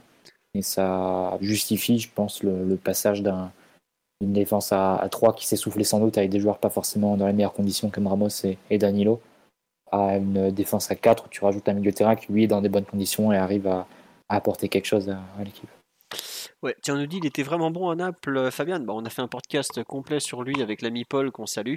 Si vous voulez l'écouter, c'était au mois d'août, euh, non juillet. Ouais, non, au mois d'août, quand il y a eu les rumeurs, je pense que ça doit Oui, être la première ou la deuxième raison, oui. semaine d'août. mais- Mm. Mais non, je, je- je tentais de calculer par rapport à mes vacances. C'était, je confondais avec le podcast sur Ekitike qui était euh, fin juillet. Euh, donc oui, il a été très bon. Et ce qui est marrant, c'est qu'au PSG, il a eu un peu du mal dans ce double pivot, alors qu'à Naples, il jouait justement dans ce double pivot. Mais en tout cas, effectivement, ce rôle de relayeur droit, je trouve qu'un peu à lui seul, il donne du corps à ce système de jeu pour l'instant. Donc, euh, avec l'effectif au complet, est-ce que vous pensez que Galette remet la défense à 5 Je pense que plus que l'effectif au complet, c'est la forme des uns et des autres. Euh, si t'as pas trois bons milieux, si tu as tes pistons qui sont un peu fatigués, si tu as tes défenseurs centraux qui tirent la langue, si tu as l'équipe adverse aussi, il faut voir ce qu'ils proposent, l'équipe adverse. Euh, si c'est une équipe qui est capable d'avoir un, un axe euh, défensif très très fort, est-ce que ça vaut le coup d'aller positionner Neymar dans cette zone, de jouer en 4-3-1-2, sachant que tu vas avoir une équipe qui va t'attendre et te, un peu te siphonner ton, ton meneur de jeu? Après, avec la défense à 3, Neymar est aussi dans l'axe. hein, je ne pense pas que ça change beaucoup pour le trio offensif, même si ça réduit l'influence de Messi. Euh, le passage à la défense à 4. Mm. Euh, parce que voilà, Messi, euh, quand, il est... quand on avait que deux milieux de terrain, Messi faisait le troisième. Parfois, il se retrouvait vraiment plus bas, évidemment, que, que. Parfois, euh, même que Verratti, il joué vraiment les premières passes à la construction. Ça donnait de très belles actions. Il ne s'agit pas de, de renier tout ce qui avait été fait à la défense à 3. C'est juste qu'à un moment, tu ne le tenais plus avec. avec ce qui te restait derrière en fait. Ça n'avait plus beaucoup de sens. Et maintenant que tu avais tes milieux de terrain à disposition et qu'il y avait besoin de temps de jeu, c'était plus, sans doute plus rentable pour, aussi bien pour la, la dynamique de l'équipe que pour des questions tactiques de, court terme de passer à, à trois milieux de terrain. Donc euh, après avoir avec l'équipe au complet, ce que, ce que ça peut donner, c'est bien d'avoir les deux, les deux alternatives déjà. Et avec l'équipe au complet, bah, ça, ça, je dirais que ça dépend pas mal de Ramos en fait. C'est-à-dire que, que tu penses que le poste de défenseur central axe droit de Ramos, c'est quelque chose qui était vraiment du, court terme parce que bah, tu visais un autre joueur à son poste et donc euh, ça justifie pas à lui seul de garder le schéma maintenant que tu as des milieux de terrain qui sont performants. Ou bien tu dis, euh, oui, c'est un schéma qui, euh, qui permettait certaines choses, qui gardait les trois offensifs assez proches les uns des autres. Et donc, malgré tout, tu, préfères quand même garder Ramos, quitte à admettre que son niveau individuel n'est pas, est pas top, et pas idéal. Et, euh, choisir aujourd'hui, je pense que c'est mieux de persévérer dans la voie de la défense à 4, à court terme au moins. Ouais. Euh, ouais, ouais, non, non, on me demande des nouvelles de Vincent Guérin, donc je répondais, euh, ce qui n'a rien à voir avec le, le sujet en cours. Euh, on verra donc pour la suite sur le. Ah oui, tiens, sur Fabien, une remarque qu'on nous fait. Je vois quelques premières touches de balle limite, pas certain qu'on puisse totalement l'impliquer dans les phases de relance. Je sais pas, non, j'avoue que ça m'a. Après, ça peut être des contrôles qui sont volontairement faussement longs pour, pour un peu tromper. Je sais pas, Simon, ce que tu en as pensé? Je vois que non, justement, des fois, les contrôles lui, lui restent un petit peu dans les pieds. Un peu dans les pieds, mais ça, c'est peut-être la pelouse aussi qui était pas terrible. Mais c'est vrai que, comment dire, il a une gestuelle et parfois une coordination qui font que euh, des fois il est un tout petit peu à la limite. Euh, mais globalement, après, il est tellement, euh, tellement rapide dans sa prise de décision et les ballons ils sortent proprement du pied qu'il s'en sort. C'est vrai que dans le tout petit jeu, il a peut-être un gabarit, une coordination qui font qu'il peut être un petit peu pas empoté, mais c'est pas Verratti quoi. Après, il n'y a pas grand monde qui est Verratti, il faut le rappeler. Non, mais même, tu vois, ce, genre de. Je vois ce que tu veux dire. De midget, quoi, de, genre même Vitinha. Hmm. Oui, non, après, tu as, l'élite de l'élite, euh, l'élite de l'élite, pardon. Hein, tu n'es pas Verratti, tu n'es pas Modric, tu n'es pas ce genre de joueur, tout simplement, mais c'est pas grave. Bon. Euh, on nous dit est-ce que vous pensez qu'avec une défense à 4, euh, Danilo peut repostuler pour un rôle au milieu? Danilo, il postule à peu près partout. Hein. On va pas faire semblant, dès qu'il peut jouer, il jouera. Et puis c'est un joueur que l'entraîneur apprécie, comme le précédent, que le groupe apprécie, donc euh, ils lui trouveront toujours du temps de jeu, vous inquiétez pas pour lui. Après, oui, je ouais, s'il n'est pas, pas, titulaire, c'est l'un des changements quasi obligatoires, Danilo. Euh, voilà. forcément, il aura beaucoup de temps de jeu. Non, Danilo, il a totalement sa place dans ce groupe et c'est un, un, joueur important. Donc, euh, après, Danilo, ils vont peut-être pas, ils vont pas trop. Enfin, là, il, il reprend l'entraînement dimanche prochain. Il restera ensuite le match à Turin, donc bon, il sera éventuellement dans le groupe, mais je suis même pas certain. Et ensuite trois, trois matchs. Bon, il faudra peut-être lui en redonner un ou deux pour, pour, pour l'aider pour la Coupe du Monde aussi, parce que Galtier l'a très bien dit que c'est un objectif super important pour les joueurs et qu'on peut pas leur saboter le travail. On a fait le tour de Fabien Ruiz, on va quand même faire un, gros focus maintenant sur un des rares joueurs qu'on avait euh, très très peu vu jusque-là, à savoir Renato Sanchez, puisqu'on a enfin pu revoir Renato euh, sur un terrain de foot au coup d'envoi. C'était sa première titularisation depuis euh, pratiquement deux mois, le 28 août contre Monaco, 26 août pardon contre Monaco. Euh, qui veut se lancer sur, sur le match de, de ce bon Renato. Pendant que vous vous mettez d'accord entre vous, je voudrais remercier Aurel, BJ75, Oral B2, Elwood 3, Papa pour la pipe, Le Mousse, Rock'n'Geek, Teten, Léo Fernandez, F, Nico06, GBX, Igogor et Ulissi pour les subs en cours de podcast. Vous étiez lancé, Simon était en plein, en plein, comment dirais-je, en plein show. Je n'ai pas osé vous, vous, interrompre, mais merci pour tous. Retour à Renato Sanchez. On nous dit, je pense qu'il va falloir que la saison commence. Bah écoutez, il, euh, il, a, il a deuxième titularisation. je crois que c'est la première fois qu'il joue autant dans une rencontre. D'ailleurs, il a joué 60, 65 euh, minutes, 70 peut-être, voire plus. Non, même. Euh, non, non, entre 60 et 65. Ouais, il a, qui l'a remplacé? J'arrive pas à me rappeler. Ah bah Vitinha. Vitinha voilà pourquoi. Voilà. Euh, Mathieu Omar Simon, où je commence sur le match de, Renato. Bah, tiens, je, peux commencer si vous voulez. Il a joué une heure, oui, c'est ça. Euh, non, j'avoue que déjà, moi, le poste relayeur gauche, plus le fait qu'il soit titulaire après avoir ne pas avoir joué du tout pendant euh, un mois et demi, ça m'a grave choqué. Enfin, on s'entend. Hein. Je m'attendais vraiment pas à ce que Galtier fasse un, un truc pareil. On sait que c'est quand même un coach plutôt prudent qu'il revenait de blessure, je, pensais vraiment qu'on allait peut-être un peu forcer sur, sur Vitinha, quitte à le faire rentrer dès la mi-temps. Mais bon, bah voilà, la pelouse l'a pas aidé. On a vu en début de match qu'il est vraiment. Euh, Mathieu tout à l'heure parlait de garder les joueurs dans la dynamique collective. Lui, pour le coup, on voit qu'il est pas du tout dans cette dynamique-là. On voit qu'il est un peu hors, tempo, qu'il sait pas trop où se placer. Euh, c'est ça qu'on nous dit qu'il est sur le mauvais côté pendant la première demi-heure. Bon. Euh... Bref. C'était pas facile collectivement. C'était pas facile individuellement. Le contexte n'était pas simple non plus. Euh, on va dire qu'il faut qu'il joue ce genre de match pour espérer retrouver ça mieux. Euh, j'ai vu certaines actions que j'ai bien aimées quand il prend la balle, qui porte, qui va vers devant, vers l'avant, qui fait parler sa puissance parce que globalement une fois qu'il a le ballon dans les pics, il se met à enchaîner les cours, enfin qui prend de la vitesse, c'est un, tank, hein, tu l'arrêtes plus quoi. Donc euh, tout n'est pas négatif je trouve, mais j'avoue que lui trouver ce rôle côté gauche, je suis assez perplexe, euh, ne serait-ce que par rapport à son jeu. Euh, autant par exemple, côté droit, si on se retrouve à devoir jouer, par exemple, Akimi se blesse, on se retrouve à faire jouer Mukiele arrière droit. Je pense qu'en milieu relayeur droit, il sera beaucoup plus adapté que Ruiz sur ce genre de séquence parce que bah, justement, il faudra repenser un peu toute la, dynamique collective de l'équipe. autant sur ce côté gauche comme ça, où il n'y a jamais pratiquement joué, à ma connaissance, je suis euh, franchement perplexe. Et autant le milieu à 3 me paraît parfait pour Ruiz, comme on l'a dit euh, juste avant, autant le milieu à 3 pour Renato Sanchez, j'avoue que j'ai du mal à lui trouver un poste où il pourrait s'épanouir, sachant que côté droit, c'est réservé à Fabien Ruiz. Devant la défense, je vois pas qu'il va sortir Verratti, il reste donc côté gauche. Ou alors, euh, ce que je me disais, limite, il serait mieux dans ce rôle de faux 10 qui doit remonter les ballons, presser, euh, tout ça. Quoi. Mais... à gauche, il a beaucoup joué, Philo, je trouve, non? Je sais pas s'il est portugais pour nous confirmer qu'à l'Euro, il, est rentré sur ce côté. Je sais pas, pour moi, même il jouait sur ce côté. Hein. C'était qui entre jouer, jouer au Mario et lui qui jouait euh, sur le côté gauche? Bah, ça devait être C'était pas aussi euh, le mec là, qui était au Barça, qui est parti à Everton, qui jouait à gauche aussi de temps en temps? André Gomez? Ouais, je me demande si c'était pas hmm. André Gomez ça, qui jouait Je crois que Renato Sanchez il rentre en cours de compétition. Mais à Lille, il a joué à gauche aussi. L'an dernier au parc. Enfin, pas royeur gauche d'un milieu à 3, mais axe gauche d'un milieu à 2. Oui, voilà. Dernier au parc, c'est son poste par exemple. Bah, je, pense qu'il a dû aussi jouer milieu offensif gauche, soit sous Galtier, soit sous Gourvenec aussi. Hmm. Mais. Euh, non, je, enfin, moi j'avoue que je suis un peu. Euh, je suis un peu perplexe sur cette, euh, ce positionnement. Toi, tu, tu l'es visiblement un peu moins et tu penses que c'est pas forcément non, ça non, c'est pas. Bah, après, après, après c'est peut-être que ça le gêne. Après, c'est vrai que tu fais un peu en fonction des, des préférences des autres et, Renato vient un peu en, en, complément par rapport à ça et peut-être qu'il le paye. Après, c'est clair que si on se projette sur le match de demain et en l'absence de Verratti notamment, ça va être très intéressant de voir comment tu agences le, le milieu terrain si tu le gardes à 3. Parce que t'as pas de, remplaçant naturel à Verratti sans doute que tu peux te dire que celui qui est le plus proche de faire ce qu'il fait devant la défense, c'est sans doute Fabian. Mais est-ce que tu as envie de casser ce qui se passe côté droit entre Fabian et, et Hakimi, par exemple?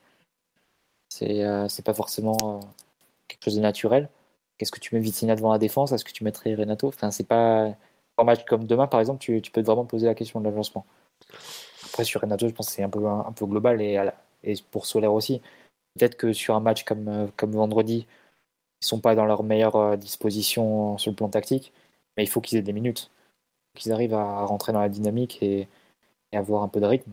Parce que si tu attends que leur poste idéal se libère pour les faire jouer, au final, même, euh, même à ce poste-là, ils ne réussiront pas à être performants. Donc, euh, il faut qu'ils arrivent à intégrer des minutes. Renato, il a perdu beaucoup de temps avec les blessures en plus. Solaire, avec son transfert qui a été très tardif. C'est des matchs comme ça où tu dois les intégrer. Quitte à ce que le, voilà, le contexte soit pas idéal, pour eux, mais malgré tout, il fait 60-70 minutes. Je pense que la, deuxième mi-temps est plutôt positive pour côté Renato. Euh, voilà, c'est ça doit, ça doit participer d'une montée en puissance. Et comme pour le moment, on a trois, trois joueurs au milieu de terrain qui sont titulaires, qui sont plutôt performants, tu peux te permettre de, de, l'intégrer petit à petit et, lui de, minutes pour, de lui donner les minutes progressivement sans trop en attendre. Pour répondre à ta... Juste pour répondre à ta question sur l'interrogation, on va en reparler après, mais visiblement ils ont aussi Ruiz et Vitinha devant la défense aujourd'hui. Voilà. Et on me dit sur l'Euro 2016, un, ami euh, d'origine portugaise, Renato était à droite, William Carvalho dans l'axe, et c'était Adrien Silva à gauche. Je confondu André, Adrien Silva. Non, Adrien Silva, c'était en fait euh, le Portugal jouait en 4-4-2. Tu avais Adrien Silva et, et, William devant la défense, et sur les côtés, tu avais Renato et Joao Mario. Et la question, c'est de savoir si c'est Joao Mario qui joue à droite ou Renato bah écoute, euh, il va falloir que je redemande à mon ami. Mais voilà où je crois, hein, je, je veux pas, je, je veux pas. Euh, non mais vous inquiétez pas. dire une, une bêtise et surtout si les Portugais sont là, c'est Je vais appeler Jordan directement tout à l'heure, Mathieu, on va en reparler. On nous dit Renato à droite quasi sûr. Moi j'ai aussi le souvenir que j'avais, notamment parce qu'à un moment il se retrouve à frapper, il marque contre la Pologne, notamment en quart de finale depuis cette position. Ce qu'on me rappelle effectivement. Euh, Omar, sur le, match de Renato, euh, un peu où il en est aujourd'hui, qu'est-ce que tu en as pensé? Euh, Absolument rien, parce que je trouve que c'est pas un match qui ressemble aux joueurs. Déjà, il y a eu cette alerte là, l'échauffement. Ah oui, sur la cheville, c'est ça J'ai pas su, j'ai découvert après. Ouais, ouais. il, a eu une alerte sur une, sur une frappe.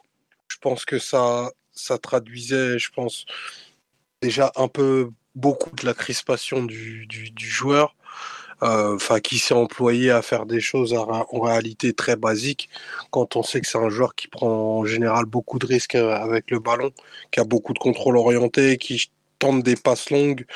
chose qu'on a très peu vu dans la, dans la rencontre, parce que je pense qu'il a besoin de se, se rassurer et, et d'entamer en réalité sa, sa saison, chose qu'il a, qu'il a très peu pu faire aujourd'hui. Il y a beaucoup de discontinuité dans, dans les minutes qu'il a pu avoir, aussi par des performances, mais notamment par des, par des pépins physiques.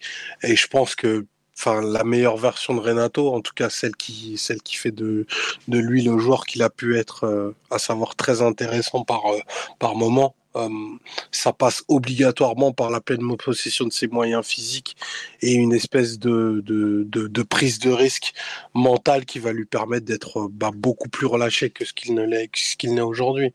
Donc est-ce qu'on le verra avant avant la trêve? Ah, j'en doute parce qu'il reste euh, en réalité assez peu de créneaux pour, euh, pour, qu'il puisse donner ben, sa pleine mesure.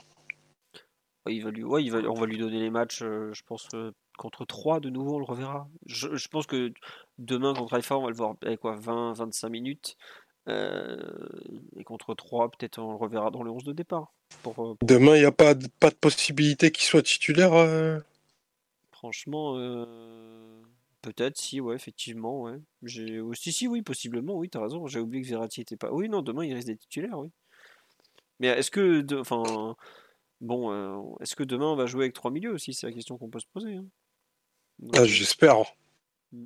Donc, euh, à voir. est-ce que vous voulez un mot sur les trois joueurs de devant ou il y a rien, a rien à en dire? On a un peu parlé de Bon, euh, Messi a été Messi, Mbappé a beaucoup raté, mais a mis un doublé avec une passe incroyable.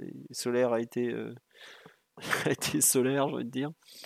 Non, il y a un autre joueur dont vous voulez parler après Renato ou on passe à notre euh, incroyable PSG Maccabi Haïfa de demain?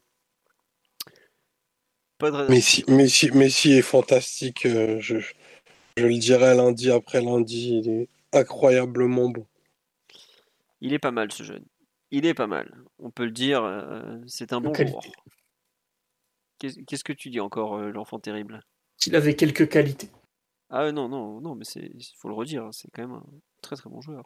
C'est quand même agréable de le voir faire ce, genre de choses. Euh, le, ce qu'il met sur le. Comment dire Le dernier but. Enfin, le, dernier. Le, but, c'est. C'est pas rien, quoi, quand même. Faut, faut, faut, le rappeler. Enfin l'enchaînement, la vision, euh, tout ça, tout ça, c'est quelque chose quand même. Beaucoup, ce serait le but de leur carrière. Normal. non mais oui, euh, qu'est-ce que je dis Oui, oui, ça, serait le but euh, de, de, beaucoup de joueurs, oui. Pas, pas, sans que ça soit péjoratif, parce que l'enchaînement, le dribble à la fin, le décalage au départ, le relais en pleine surface, la course, le contrôle, enfin il y, y, a tout qui est très très propre quand même. Donc bon. Voilà, on nous dit de le rater de Mbappé. Bah oui, il a raté un, truc énorme, mais bon, c'est impressionnant pour quelqu'un qui n'a pas encore fini sa croissance. Je crois que Lionel Messi ne va pas grandir beaucoup plus d'ici à la fin de sa vie. Je, suis désolé pour lui s'il espérait euh, se convertir au basket après le foot, mais ça risque d'être compliqué. Ce qui est écœurant avec Messi, c'est qu'il célèbre euh, à peine son but en plus. Oh si, quand même, il est content. Il hein. regarde le passeur et il faut un câlin, mais attends, mais normalement tu mets un golasso pareil. Euh, enfin, tu fais l'avion autour du terrain pendant 5 minutes, quoi. Attends, je sais pas. mec, il ben, tu... Messi, Messi va pas célébrer un but pareil dans un vestiaire où il n'y a même pas d'eau chaude. Hein. c'est quand même ça son contexte. Hein. C'est bien pour ça que c'est écœurant. Non mais enfin ouais, il joue à Ajaccio Simon, le mec il, il a tout gagné, il a 7 ballons d'or. Euh, qu'est-ce qu'il fait Il en a rien à foutre de mettre un but contre Ajaccio quelque part, tu vois. Il est juste content mais euh, moi, je comprends ce que veut dire Omar. Tu vois, il a mis, il a mis combien? 850, 900 buts dans sa carrière. Il va pas ah, non plus. Je, comprends aussi. Je comprends aussi, mais bon, quand tu, quand y penses, ça donne un peu le vertige, quand même. Mais bon, c'est Comme on dit, euh, après une passe pareille, tu fais toujours un câlin. Dicton de la rue Saint-Denis, Simon, tu apprendras. Ou tu iras visiter, tu verras. C'est sympa comme coin de Paris. Bref. Vous êtes vraiment né dans les années 50. c'est toujours d'actualité. Mais bon, c'est autre chose. Euh, on, a fait, on, a fait, le tour sur cet Ajaccio PSG où nous avons quand même bien rigolé. Euh, on va quand même passer 790 buts pour Lionel Messi. Ouf, une paille. Une paille, une paille. Il y, a des gens qui sont d'accord avec toi, Simon. Ça doit être la jeune garde du, podcast qui est, qui, qui, est avec toi, probablement. Euh, on va donc passer au match de demain soir qui est PG Maccabi Haïfa, je cherchais, je n'arrivais plus à retrouver, excusez-moi. Euh, on a donc, je peux vous, vous remémorer les absents, à savoir bah, Danilo qui est en phase de reprise, qui est encore en salle et qui devrait retrouver l'entraînement dimanche prochain, comme je l'ai dit il y a quelques minutes, et euh, comme il s'appelle, euh, Verratti qui est suspendu, et c'est tout, me semble-t-il. Oui, après, il y a. Pardon, excusez-moi, c'est moi qui tapé dans le micro. les jeunes Kari et Garbi ont été relégués avec la, Youth League, mais c'est assez normal puisqu'ils ont un gros match aussi. Est-ce que vous avez une idée de la compo probable demande-t-on. Eh ben, écoutez, ça tombe bien, c'est le premier thème euh, sur ce PSG Haïfa. Alors, tiens, première grande question, à votre avis, est-ce qu'on sera plutôt 3-4-3 euh, ou plutôt 4-3, enfin 4-3-1-2 sur le match de demain Mathieu, Omar, Simon, qui veut se lancer sur ce débat euh, Alors aujourd'hui à l'entraînement, si vous voulez un peu de, des ils ont plutôt travaillé 4-3-1-2 avec justement bah, Neymar en, 10, euh, Messi Mbappé devant. Et donc le milieu à 3, c'était Verratti, pas Verratti, Vitinha ou Ruiz devant la défense, Renato Sanchez euh, à gauche, si je me trompe pas, et puis on a inversé Verratti, Vitinha, désolé, j'ai du mal, Vitinha Ruiz sur le, côté droit. Euh, on nous dit ça dépend de l'organisation de, de. Est-ce que vous avez une idée? Alors justement, euh, Galtier a annoncé qu'ils avaient changé de système parce qu'ils avaient eu un petit coup de mou après le, match, euh, après il y a quelques semaines. Après ils ont, ils ont tellement marché sur l'eau pendant un temps. J'avoue que je ne sais pas du tout euh, dans quel système joue le Maccabi Haïfa, donc je vais aller voir ça tout de suite. Mathieu, Omar, Simon, selon vous, on joue demain toujours 4-3-3, enfin 4-3-1-2, continuité plutôt? Mathieu notamment? Bah, ça, ce serait logique, mais c'est vrai que la, suspension de Verratti t'embête un peu quand même. Parce que euh, t'as pas de remplaçant euh, naturel qui se pose devant la défense. Surtout si tu veux garder Fabian dans, une position un peu axial droit euh, où tu peux l'utiliser dans, sa relation avec Hakimi. Est-ce que Vitinha est capable de faire ce que Verratti fait devant la défense? Pas forcément en termes de, rayonnement et de niveau, mais ne serait-ce que de reprendre le rôle Peut-être. C'est ce que c'est un peu ce qu'il faisait à Porto. Hein. Il était responsable de la première passe aussi. Même si à Paris, on l'a souvent vu dans, dans, un rôle plus, plus offensif où il allait se projeter et compenser les mouvements, compenser les décrochages des offensifs en se projetant lui-même assez haut. à voir s'il est capable un peu de, de, switcher comme ça et de faire euh, ce qu'il faisait à Porto, mais en oubliant ce qu'il faisait jusque-là à Paris. Ça peut être un peu l'enjeu. Après, revenir à 3 comme ça, ce serait un peu, un peu étonnant. Passer en plus Ramos axe gauche, on a déjà, on a déjà joué avec l'axe Mukiele, Marquinhos et, Ramos, mais c'était surtout en cours de rencontre, il me semble. On joue. voilà, c'est compliqué. On a aussi, je crois, un match. Euh, ne sait pas contre Nice qu'on joue avec ce trio-là. J'ai un doute. Euh, il me semble que c'est contre Nice hein, qu'on joue avec ce trio aussi. Puisque c'est le trio qui a fini à Lyon. Pas joué. Non, non, Danilo est sur le banc puisqu'il avait joué tout le temps en sélection contre Nice, je suis sûr que c'est ça, parce que justement, on avait fait la remarque, c'est le trio qui a fini contre Lyon, qui a été reconduit au match après contre Nice. Et ensuite, il réintègre euh, Danilo dedans. Euh, tiens, on me dit sur le live que Haïfa a joué en 4-3-3 contre la Juve, effectivement, après avoir vérifié les dernières compositions d'équipe. Ils sont passés en 4-3-3 euh, depuis quelques semaines désormais, alors qu'ils avaient joué l'aller contre le PG dans une sorte de 5-3-2 un peu bâtard. voilà. Donc pour jouer contre le 4-3-3 d'Aïfa. Comment, comment va faire Galtier? Moi, j'imagine effectivement euh, plutôt la, continuité en, défense à 4. Pour moi, tant qu'on n'a pas Nuno Mendes, on ne rejouera pas à 3 en, 3-4-3 en fait. La clé, c'est Nuno plus que n'importe qui. Plus que le milieu ou peut-être même les défenseurs. La clé, c'est, un joueur. Enfin, ce sont les pistons. Si t'as pas les joueurs pour animer les côtés, bah, tu joues pas comme ça et tant pis, tu, meubles autrement. Quoi. Euh, le système est quand même très, très neuf.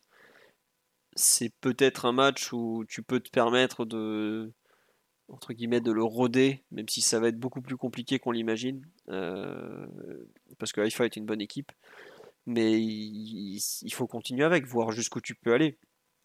Tu vas pas non plus, euh, enfin, si tu veux vraiment travailler deux systèmes en, parallèle, comme c'est la déclaration de Galtier aujourd'hui, tu peux pas te permettre de, de faire deux matchs, tout couper et puis euh, le ressortir dans quatre mois. Quoi.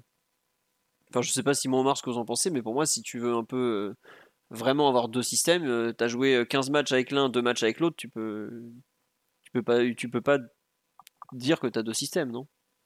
Je sais pas Simon ce que t'en penses, toi qui aimes bien les systèmes de jeu. Parce que ça bouge pas. 4 Ça devrait être la même chose euh, demain. 4-3-1-2 donc. Oh, oh, le, ouais, le, le, le losange, ouais. Tout à fait. D'accord. Euh, Omar, ton avis un peu sur le, le choix de, de Galtier euh, Tu imagines, tu l'imagines plutôt convaincu par ce qu'il a vu sur les deux derniers matchs, non? Oui, je pense qu'il faut donner la continuité au système. Euh, de par les, les, les, les présents déjà d'une part, et puis parce que globalement c'est un système qui a donné un petit peu plus euh, satisfaction, tant sur le volet défensif que sur ta capacité à, construire et à impliquer plus de joueurs dans tes phases de construction. Donc à mon sens, euh, pas trop de raisons de changer, parce qu'il me semblait, et, mes souvenirs sont assez lointains, que, que Haïfa a vraiment un milieu très très dense, donc autant avoir une, sécurité à 3. C'est effectivement, ils étaient assez intenses au cœur du jeu, donc et on on avait pris le bouillon là-bas au cœur du jeu en plus. Si vous vous rappelez, on s'était pris une, une sauce pendant une demi-heure. euh, Ouais, le début de match avait été très très très compliqué. que- Ils arrivaient à combiner facilement dans, dans l'espace qu'il pouvait y avoir entre Vitinha et, et Verratti. Et en plus, c'est vrai qu'on me le rappelle sur le live, Vitinha et Ruiz à deux dans un 5-2-3, compliqué. Très très compliqué quand même. Ça va pas être simple pour eux. Et je me souviens, pareil, ils avaient très bien su nous presser. Autant euh, utiliser le système dans lequel on a eu les meilleurs résultats en termes de relance. Donc c'est 4-3-1-2 pour l'instant. Effectivement. Après, il faudra voir dans quel état est Haïfa. Est-ce qu'ils ont fait des ajustements par rapport à ça, etc., etc. Quoi. Donc euh, à suivre. On nous dit le Maccabi est meilleur que la Juve. Bon, en tout cas, euh, dans la différence de but particulière, ils sont devant eux, parce qu'ils ont fait 3-1 à Turin, enfin ils ont perdu 3-1 à Turin, ils ont gagné 2-0 au retour. Bon, c'est comme ça. D'ailleurs, dans l'autre match, Benfica-Juventus, il y a énormément d'absents des deux côtés, si j'ai bien suivi, mais si la Juve ne va pas gagner au Portugal, elle est éliminée, c'est bien ça Mathieu? Bah là, il y a beaucoup de choses qui éliminent la Juve qui a 5 points de retard sur, sur Paris et Benfica à deux matchs de la fin. Donc ça, c'est. Je vous laisse faire les calculs, ils sont assez évidents, mais tu as plutôt intérêt à ce que la Juve, euh, pour le coup, accroche Benfica euh, si je passe du, euh, du point de vue du PSG demain. Bon, bah voilà en tout cas. Et puis euh, le PSG, si supporter la Juve. Alors, vous n'êtes pas obligé d'aller jusqu'à cette extrémité, hein. je vous conseille pas parce que vous allez voir, ça fait, ça fait très mal aux yeux en ce moment, c'est pas très très beau. Euh, on nous dit un match nul, Benfica Juve serait parfait. Si le PSG veut se qualifier, c'est vrai que, enfin, le scénario idéal, c'est le Pourquoi PSG. match nul carrément? Faut, Non, ça faut une, rien. faut une victoire de la Juve. hein. Victoire Oui, de la. Juve et victoire du PSG demain. Victoire de la Juve, victoire du PSG, si possible avec un gros score, ça nous mettrait en très très bonne position pour ensuite avoir la première place de façon pratiquement automatique. Quoi. Donc, La victoire du Benfica, c'est très bien aussi. Hein. Ah, pourquoi, pourquoi une victoire de la Juve Absolument? Bah, li- li- libre à toi de vouloir affronter le Real en huitième. Hein. Ça, c'est... Ah, écoute, moi je suis là pour les émotions. Moi, je suis Team Galtier avec Galette, je n'ai plus peur de rien, euh, va nous dire Omar. Il a son billet pour, euh, pour Istanbul, je peux dire qu'il n'a pas peur de grand chose. Mais je donc, te cache pas que j'ai une clause hein, cette année pour, euh, pour pouvoir annuler sans frais. Après Sachant que tu l'as déjà annulé, puis tu l'as déjà repris une semaine plus tard. Hein. Ça, c'est il faut, faut dire aux gens. je, je- je- je l'ai repris après les 20 minutes contre Lyon euh, au Parc OL. autant vous dire qu'on a, on sent la, la fiabilité de l'équipe là. Mais bon, Euh, on va revenir à nos moutons. Bon, donc on va passer au reste de la compo. Donnarumma dans les buts, forcément, puisque aujourd'hui il n'y a plus vraiment de débat. Une personne m'a dit sur live, on parle pas de Donnarumma, mais il s'est installé. On en a parlé la semaine dernière, donc aujourd'hui il n'y a absolument pas de débat. Euh, voilà, c'est comme ça, il, est, très bien en place. Et puis je pense que Kaylor est occupé à manger des cacahuètes sur le banc de touche vu les joues qu'il se trimballe. Mais ça, c'est autre chose. Arrière droit, pas trop de doute. Euh, normalement, ça devrait être Hakimi. hein.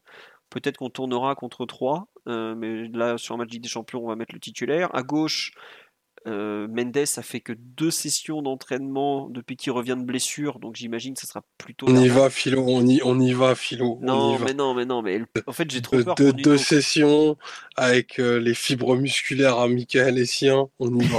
On y va. Nono, le retour. Donc Omar, il est prêt à vous mettre Nuno en béquille sur le terrain. Moi, pas encore.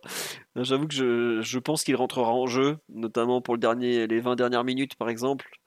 quand le, le dragster de, de, Lisbonne va enflammer le côté gauche, vous vous, rappellerez des propos de Omar. Euh, non, euh, Mathieu, notamment, tu, tu es plutôt conservateur que moi. Tu imagines que Bernat va continuer, non? Oui, il n'y a pas trop le choix. Je ne suis pas aussi aventureux que, que Omar. Un entraîneur comme Allegri, par exemple, il te foutrait Nuno. Vu qu'il aime, il adore mettre les, les joueurs qui reviennent de blessure hein, directement sur le terrain pour qu'ils se répètent ensuite. Et, euh, Antonio Conte l'aurait jamais enlevé du terrain. après, tu peux aussi dire que peut-être que Nuno est en, est en béquille, mais Bernat aussi un peu. Donc, euh, euh, Ouais, un les point. a jamais vraiment enlevés depuis un an. Donc, euh, C'est pas faux. Et, euh, deux ans même. Hein. Il s'est blessé il y a deux ans, euh, Bernat, quand même. Faut, faut s'en rendre compte. C'était le 15 septembre 2020, pas 2021. Mais bref. Euh, en défense centrale, tiens, on a deux disponibles. Ramos qui n'est plus suspendu, Marquinhos qui est toujours là, Mukiele qui a fait deux bons matchs. On l'a pas signalé, mais il a fait deux bons matchs, euh, Nordi. Et enfin, euh, Kim Pembe qui revient de blessure.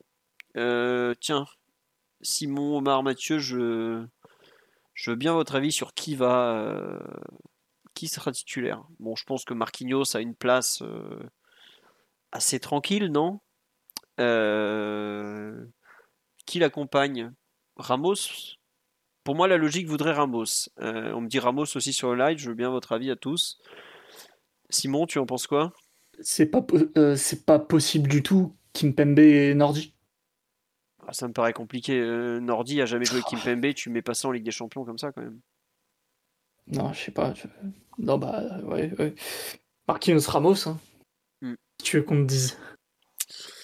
Bah, je sais pas, tu De me toute dis ce façon, que tu veux. Sur le live, Non, non, mais euh, pff, vu, ouais, vu comment Galtier euh, fait attention à ses compos, je pense qu'il va pas, il va pas faire le fou euh, trop trop sur sa défense centrale, donc il va mettre euh, ceux qui ont eu le plus l'habitude de jouer depuis le début de la saison.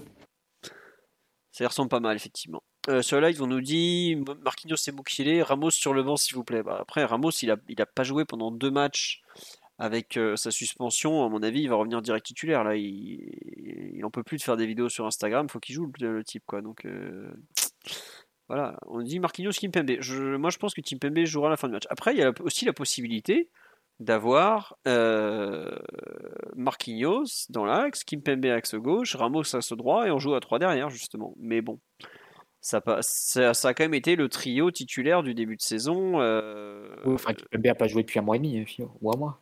Un mois et demi, ouais, ouais. Bah oui, il se pète contre euh, Brest. Oui, c'est ça, parce que c'était soi-disant le, le drame absolu pour Brest. euh, il s'est explosé effectivement le 10 septembre. Donc c'est effectivement, euh, il a eu une petite séance d'entraînement, non, il a eu une petite semaine d'entraînement, pardon, dans les jambes. Ça fait un peu bon. Commencer en Ligue des Champions, ça me paraît compliqué. Oui, Mathieu? Non, non, rien d'autre. Je Ah, crois pas du tout à la titularisation de Kimpembe, c'est tout. Bon, Même ben, ce week-end d'ailleurs. Ouais. Ça me- Encore. D'accord, ah à ce point-là, d'accord. Euh, milieu du terrain, donc on partirait sur un milieu à 3. Selon vous, qui sera le, le bah, comment on va l'organiser ce trio justement euh, sans Verratti avec du bon Ruiz euh, En fait, la question c'est un peu, moi je trouve que tout part un peu du positionnement de de Fabien Ruiz. Est-ce que tu veux le mettre devant la défense? Dans ce cas-là, il faut trouver un relayeur droit, un relayeur gauche. Est-ce que tu veux le mettre euh, re- relayeur droit? Et dans ce cas-là, bah, tu peux faire un remplacement poste pour poste Verratti Vitinha, tu te retrouves avec le milieu que tu avais contre Ajaccio. Il y, a, y a à mon sens pas mal de d'interrogations. Je ne sais pas ce que vous en pensez par rapport au notamment au pressing euh, que va nous opposer Haïfa, quoique c'est pas sûr parce que est-ce qu'ils oseront faire pareil que chez eux? C'est quand même il y a quand même des doutes quoi. Donc euh, qu'est-ce que qu'est-ce que vous en pensez à ce niveau-là? Mathieu Omar, vu que Simon en connaît moins l'équipe. Bon, quoique Simon, c'était un avis sur le milieu de terrain que tu alignerais, on t'écoute volontiers. Non, j'ai pas d'avis. Bon, d'accord. Mathieu Omar, donc ça va se jouer entre vous pour le, le milieu à 3 qui est attendu et qui est imaginable. euh. Pour ceux qui ne se rappellent pas, on avait mis Ruiz devant la défense contre un match où on n'est pas bon du tout, justement, à domicile, où on le fait jouer comme ça. euh, Un match où Verratti est suspendu. Je me demande si c'était pas contre Nice, justement, euh, où on est en grande, grande, grande difficulté. Et euh, justement, euh, c'est ça, c'était Vitinha Ruiz contre Nice, où Vitinha avait joué le 8 et Ruiz était le 6. Et ça n'avait pas vraiment été une réussite. Ruiz était complètement passé à côté de son match. Et Vitinha n'avait pas été très bon non plus. Euh, donc, je ne sais pas si vous avez un, avis. Moi, je pense honnêtement qu'on va garder Ruiz côté droit pour pouvoir profiter de l'entente avec Hakimi. Vitinha devant la défense. Et donc, indirectement, euh, Renato côté, côté gauche, même si ça me serait à peine, surpris pardon, qu'on change en cours de route parce que euh, pour s'adapter aux désirs des uns et des autres, pour, pour gérer euh, tout ça. Mathieu, tu imagines euh, quoi au coup d'envoi ou, ou, pas, ou finalement un joueur sorti de nulle part hein? Non, bah allons avec Vitinha devant la défense. On peut essayer. Tu sembles pas très convaincu en fait. Non, non, mais c'est juste c'est difficile hein, de, de, reprendre les- le costume de Verratti est plus grand que ce que sa taille me laisse euh, penser. Et euh, c'est oui, c'est compliqué vraiment de, de le remplacer poste pour poste. Surtout que Vitinha avait un rôle très différent depuis le début de saison. Euh, à voir euh, si on est, euh, si on arrive à faire fonctionner ce trio. Et a priori, c'est plus- des joueurs qui sont capables d'accompagner Verratti vraiment de le remplacer. Enfin, on va voir. On va voir demain. Ça peut être un, bon test et c'est aussi, aussi intéressant pour la suite de la saison parce que tu sais que Verratti péter entre les mains, entre guillemets, euh, à tout moment, malheureusement. On l'a- suffisamment payé les années précédentes. Donc pourquoi pas avoir une alternative prête et euh, essayer Vitinha devant la défense, ça peut être intéressant, voir ce que- ce qu'il peut donner à ce poste-là. Donc ouais, ouais, autant essayer. Hmm, Tiens, une, euh, une remarque qu'on fait sur live, et si c'était le retour de Marquinhos en 6 Euh, bah dans ce cas-là, il faudrait trouver une nouvelle défense centrale, par exemple, je sais pas, Ramos Mukele, peut-être. Euh, non, en fait, moi, ce qui me fait un peu euh, hésiter sur ce, choix possible, effectivement, bon, déjà, Marquinhos n'aime pas trop, mais surtout le fait qu'on l'a jamais vu vraiment au milieu de terrain avec Galtier, même en cours de match, quoi. Hmm, Peut-être en, amical, j'ai un vague doute sur un des matchs au Japon, mais j'ai du mal à imaginer que, comme dit sur le live, Galtier va rien tenter de trop foufou. Ouais. Après, Renato devant la défense, comme on me le propose, euh, j'avoue que c'est pas trop. Enfin, Galtier le connaît un peu et c'est pas trop le genre de poste où, où on enfin, ses qualités correspondent pas trop à celles d'une sentinelle, quoi. C'est un joueur qui aime beaucoup euh, avancer balle au pied. En général, on fait de. On fait pas trop ça quand, quand on joue à ce poste. Il y a, que Zidane avec Kovacic qui avait fait ça, mettre devant la défense un joueur euh, ça, qui aime partir euh, balle au pied. Après, il avait joué aussi à ce poste en Italie, Mm. mais la façon dont il interprétait en, en Espagne et à Madrid, c'était qu'il prenait le ballon et il partait dans les chevaux chez balle au pied et Kovacic est vraiment très très fort à ce niveau-là. Et Zidane le mettait devant la défense malgré ce, type de, risque. Donc, euh, après, ça te permet de, changer le moins possible. hein. Tu mets Renato poste pour poste, et tu gardes Vitinha et, Fabian à leur position comme ça. Mais je pense que le plus logique, c'est malgré tout de mettre Renato en, en. Euh, on nous dit euh, en défense à 3, il est pas quasiment au milieu de terrain, Marquis. C'est vrai qu'il a fait un, bah, un des derniers matchs de la défense à 3 où il avait beaucoup beaucoup joué au milieu de terrain. Je sais plus ce que c'était. Benfica, Benfica. C'était à Benfica, ouais. Benfica retour, c'était assez Ouais. flagrant. ouais. Bon. Euh, Non, mais il changera pas. Galtier changera pas ça, ça changerait trop de choses dans le fonctionnement de l'effectif, je pense. Et de l'équipe, je veux dire. je sais pas. Parce que tu changes à la fois ton milieu de Ouais. terrain et ta défense centrale. Hmm, Oui, c'est vrai que t'as as raison, ça fait beaucoup parce que Marquinhos, il est quand même, il a quand même fait toute la saison en défense, euh, malgré des, incursions. C'est compliqué de, tout changer comme ça pour un match, même si c'est contre, en théorie, l'adversaire le plus faible de la poule, même si on a vu que c'était quand même un adversaire de très bon niveau. Je, ouais. Sais pas, Omar, ton avis sur le milieu de terrain, euh, c'est compliqué. euh, c'est là qu'on se rend compte à quel point on est juste, bah, dès qu'il faut remplacer Verratti, c'est compliqué, quoi. Et en plus, on n'a pas Danilo qui aurait effectivement pu faire le travail. Même si c'est un autre style, hein, forcément. Moi, je suis pas trop pour voir Vitinha euh, seul devant la défense. Hum, Quitte à, quitte à le choisir entre les, les, trois, les trois options possibles, pour moi, vraiment, Vitinha, ce serait la dernière à, à mettre devant la défense. Donc, je mettrais plutôt Fabian, à vrai dire, même si ça, ça, a, bien, ça a bien fonctionné hum, en, relayeur droit. Je trouve qu'il a plus les, les qualités de, de, couvreur d'axe et, une meilleure première passe que, que Vitinha si jamais il devait être plus impliqué à la relance. Après, ouais, tu peux, tu peux tenter Vera, euh, Renato, pardon, mais enfin, faudrait que Renato ait des super cannes parce que lui, il initierait plutôt les actions par de la conduite, par de l'élimination.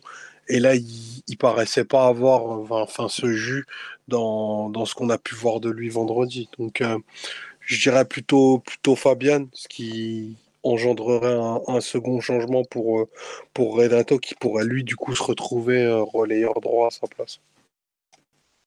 D'accord, donc tu mettrais Vitinia à gauche, Renato à droite et Ruiz dans l'axe en fait. Ouais.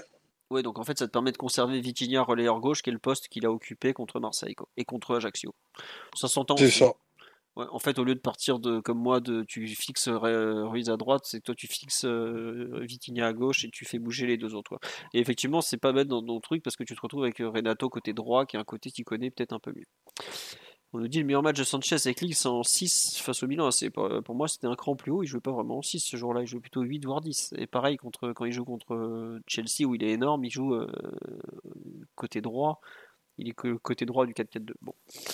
On me dit Ruiz jamais un 6. Bah moi j'avoue que j'avais été très déçu de Fabien Ruiz devant la défense euh, contre Nice notamment, mais bon, euh, en théorie il l'a déjà fait. en tout cas il a déjà joué à ce poste avec le Napoli, donc à voir.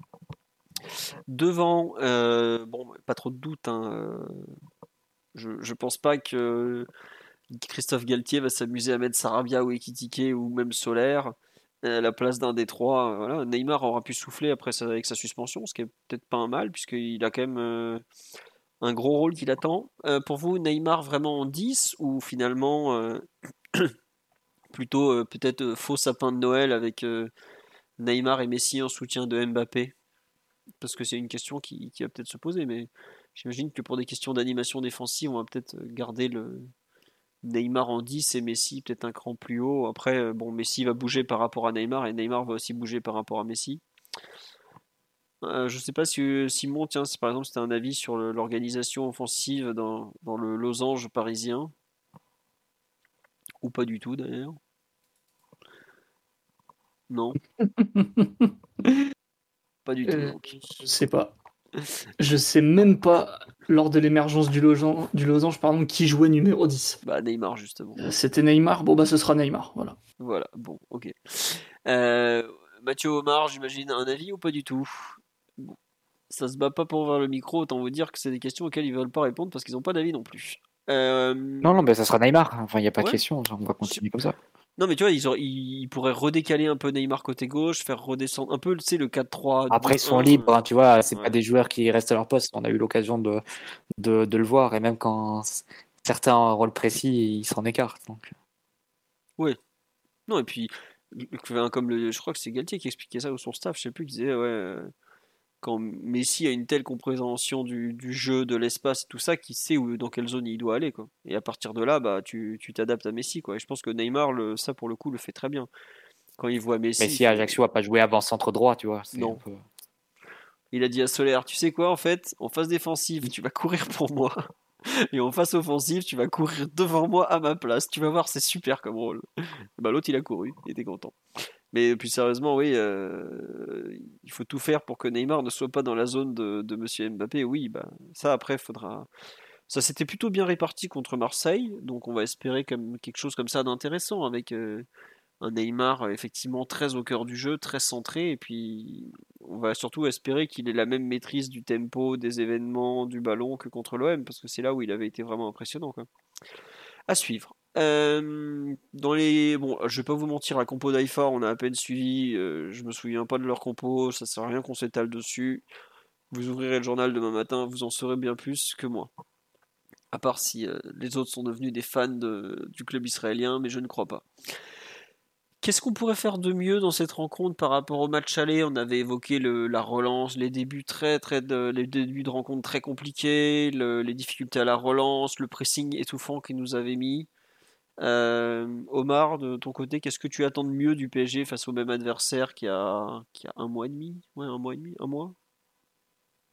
Alors j'ai pas vu euh, j'ai pas vu la rencontre qu'ils ont fait contre euh, contre la Juve qui était victorieuse pour le coup, mais enfin, ça va être un peu le fil rouge de, ce, que, ce qui était en Ligue des Champions et ce qui, mon sens, n'avait pas été fait de façon assez efficiente contre le Benfica. C'est vraiment ta capacité à, déséquilibrer, à avoir un, rythme un volume offensif bien supérieur à, à ce qu'on a pu voir vendredi, notamment, euh, parce que ben, Haïfa a vraiment un coup à jouer. J'imagine qu'ils vont être assez peu aventureux et, probablement être très bien regroupés derrière le, derrière le ballon parce qu'ils sont à, ils sont à un point d'aller en. Un point ou deux d'aller, d'aller en Ligue Europa. Euh, donc possiblement ben, une équipe qui risque de toute façon n'a pas les ressources pour te, pour te prendre le ballon. Et, euh, et du coup, le rythme qu'on va imprimer à la rencontre va beaucoup, va beaucoup influer. Si tu si as une approche euh, enfin, trop prudente avec des constructions patientes et peu de projections, Enfin, au, fur, au fur et à mesure où les, minutes vont s'égrener, si tu bascules pas rapidement en tête au score. Enfin, tu, peux donner beaucoup de courage à, ce type d'équipe avec un scénario ou avec un gardien qui pourrait, prendre feu. Donc moi, j'espère qu'on va vraiment enfin, démarrer pied, au plancher, comme on a pu le faire contre, contre la Juve au Parc notamment, et, et sanctionner assez rapidement enfin nos, temps de jeu avec beaucoup de beaucoup de volume et, des buts qui devraient ben, vite arriver pour pour se mettre à l'abri pour pour les rencontres les rencontres futures. Moi vraiment je je garde un souvenir assez pénible des 30 minutes des 30 premières minutes à à Haïfa pardon où c'est une équipe qui avait quand même su nous faire reculer, euh, qui avait beaucoup de projections dans le dans le dos de nos milieux et ils avaient assez aisément, je trouvais, des, des bonnes positions de, pour faire circuler, pardon. Donc j'espère qu'on ne se retrouvera pas dans, dans, ce, dans cet écueil-là et que au niveau du rythme, chose qu'on n'a pas vu contre le, contre le Benfica ni à l'aller ni au retour, on montrera qu'on est dans une équipe à trois crans supérieurs à, à notamment. Ouais, c'est vrai qu'on dit sur le live, cette fois c'est eux qui auront 4 heures de vol dans les pattes. Euh, ouais, après ça les a pas empêchés de faire un bon match à, à Lisbonne, de perdre seulement deuxième mi-temps et d'être un peu dangereux quand même au, au Juventus Stadium il y, a, il y, a, un mois. Bon, ils avaient quand même perdu 3. Euh, on nous dit faire une meilleure entame comme match aller. Ouais, non, comme tu dis, Omar, si tu dois, tu dois démarrer la rencontre pied au plancher. Quoi. Et pour moi, surtout, tu dois pas rater tes premières occasions. Parce que si tu, si tu marques d'entrée, ils prennent quand même un gros coup sur la tête. Et ils ont des qualités de footballeurs, ils ont des qualités techniques, ils ont des qualités tactiques aussi, parce que c'est quand même une équipe qui nous a très bien gênés. Mais c'est aussi une équipe qui a, qui a un gros mental. Euh, je pense que tu dois, sur ce genre d'équipe, faire mal d'entrée. Si tu, plus tu vas les laisser y croire dans la durée, plus ça va être compliqué. Et c'est, enfin, on a vu que depuis le début de saison, les, matchs où tu arrives à marquer dans, en première mi-temps, en général, tu, tu déroules sur la durée, mais tu peux pas te permettre d'attendre la 60e, 70e pour commencer à mettre le, deuxième but. Quoi. Si tu as l'opportunité d'en de, mettre deux rapidement, il ah, faut pas se priver. Quoi. Et puis après, bah, tant pis. Euh, au pire, tu, feras tourner, tu les uses, quitte à ce que ça soit un peu pénible pour les spectateurs. Tant pis, euh, c'est la Ligue des Champions, t'es pas là pour faire plaisir au public, tu es là pour gagner les matchs et faire mal. Moi, j'avoue, euh, j'espère qu'on saura démarrer fort et surtout marquer sur nos temps forts. Euh, bon, voilà. on demande sur est-ce qu'on verra des jeunes si le match est plié ou le niveau est trop élevé? Faudra voir, mais il faut pas oublier que demain, il y en a pas mal aussi qui ont Youth League. Hein. Les deux seuls qu'on pourrait voir, ça va être Bichabou et et comment il s'appelle? Et Zaire Emery. Et je pense que Bichabou, on le verra pas parce que si on doit relancer un central gaucher ou faire jouer un central gaucher, je pense que ce sera peut-être plutôt Kimpembe. Et Zaire Emery peut-être parce qu'effectivement il n'y a pas Verratti ni Danilo. Donc si on joue euh, avec euh, euh, quelques milieux de terrain, avec trois milieux de terrain, peut-être effectivement qu'on verra Zaire Emery en Ligue des Champions. Et quelle heure il y a la Youth League? Si je ne me trompe pas, c'est à 15h et ce n'est pas diffusé euh, sur les réseaux traditionnels, à part sur euh, PSG TV Premium. À, confirmer, mais de mémoire c'est ça. En tout cas, c'est pas sur Bein, je suis sûr. oui, dans les joueurs qu'il faut euh, s'attendre à voir, plutôt les retours de blessures.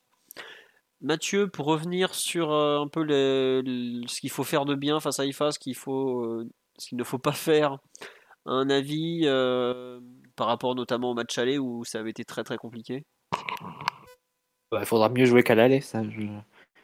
je vais rien inventer en disant ça. Parce qu'on a, ça avait été vraiment très compliqué. On a été pris par l'intensité.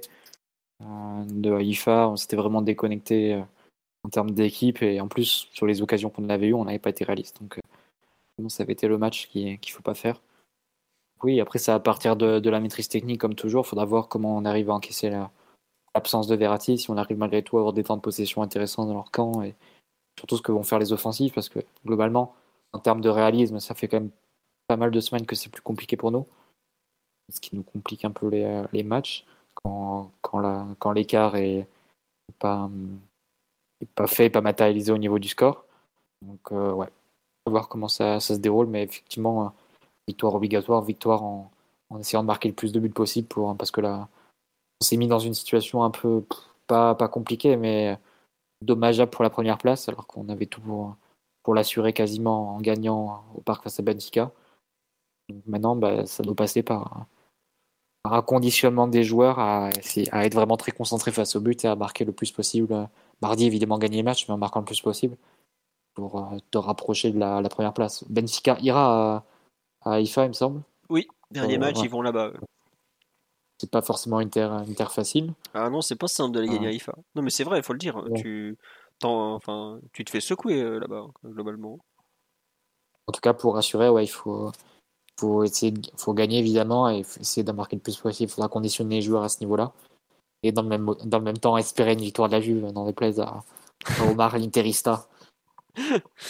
Omar est un, est un sage qui a connu les tricheries des années 90 plus que toi, Mathieu. C'est pour ça qu'il ne peut pas accepter de soutenir la Juventus, comme on me l'a dit sur le live tout à l'heure. Les anciens savent. Tiens, question est-ce que Warren peut devenir le plus jeune joueur du club à jouer en Ligue des Champions? Euh, je me demande si Coman n'avait pas joué déjà en Ligue des Champions euh, quand il était tout jeune avec le PSG.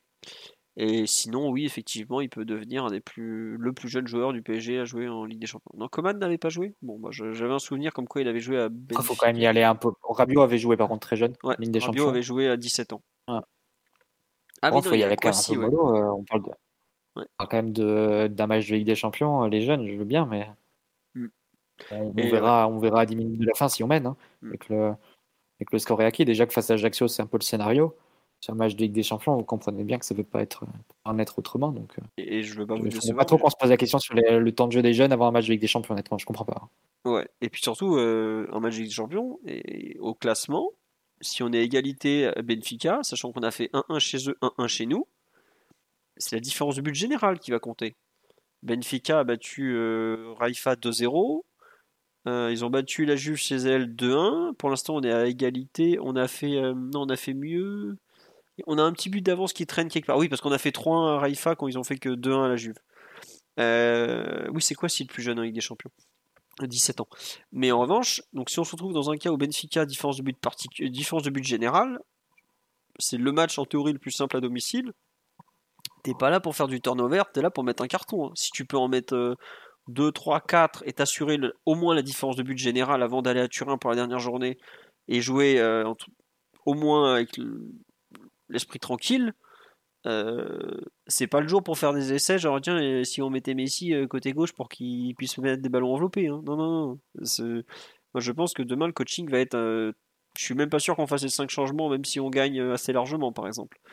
Parce qu'au contraire, il faut vraiment assurer et mettre des buts et un écart sur la différence de but. Quoi. Donc, euh, parler, comme tu dis Mathieu, de Zaire Emery, de tout ça, je suis vraiment pas certain. Peut-être qu'on fera un changement en défense, notamment pour, euh, pour gérer des, individualités par rapport à des retours de blessures, mais pour moi, euh, enfin, je serais pas surpris que sur les trois de devant, il y en ait au moins deux qui finissent la rencontre, par exemple.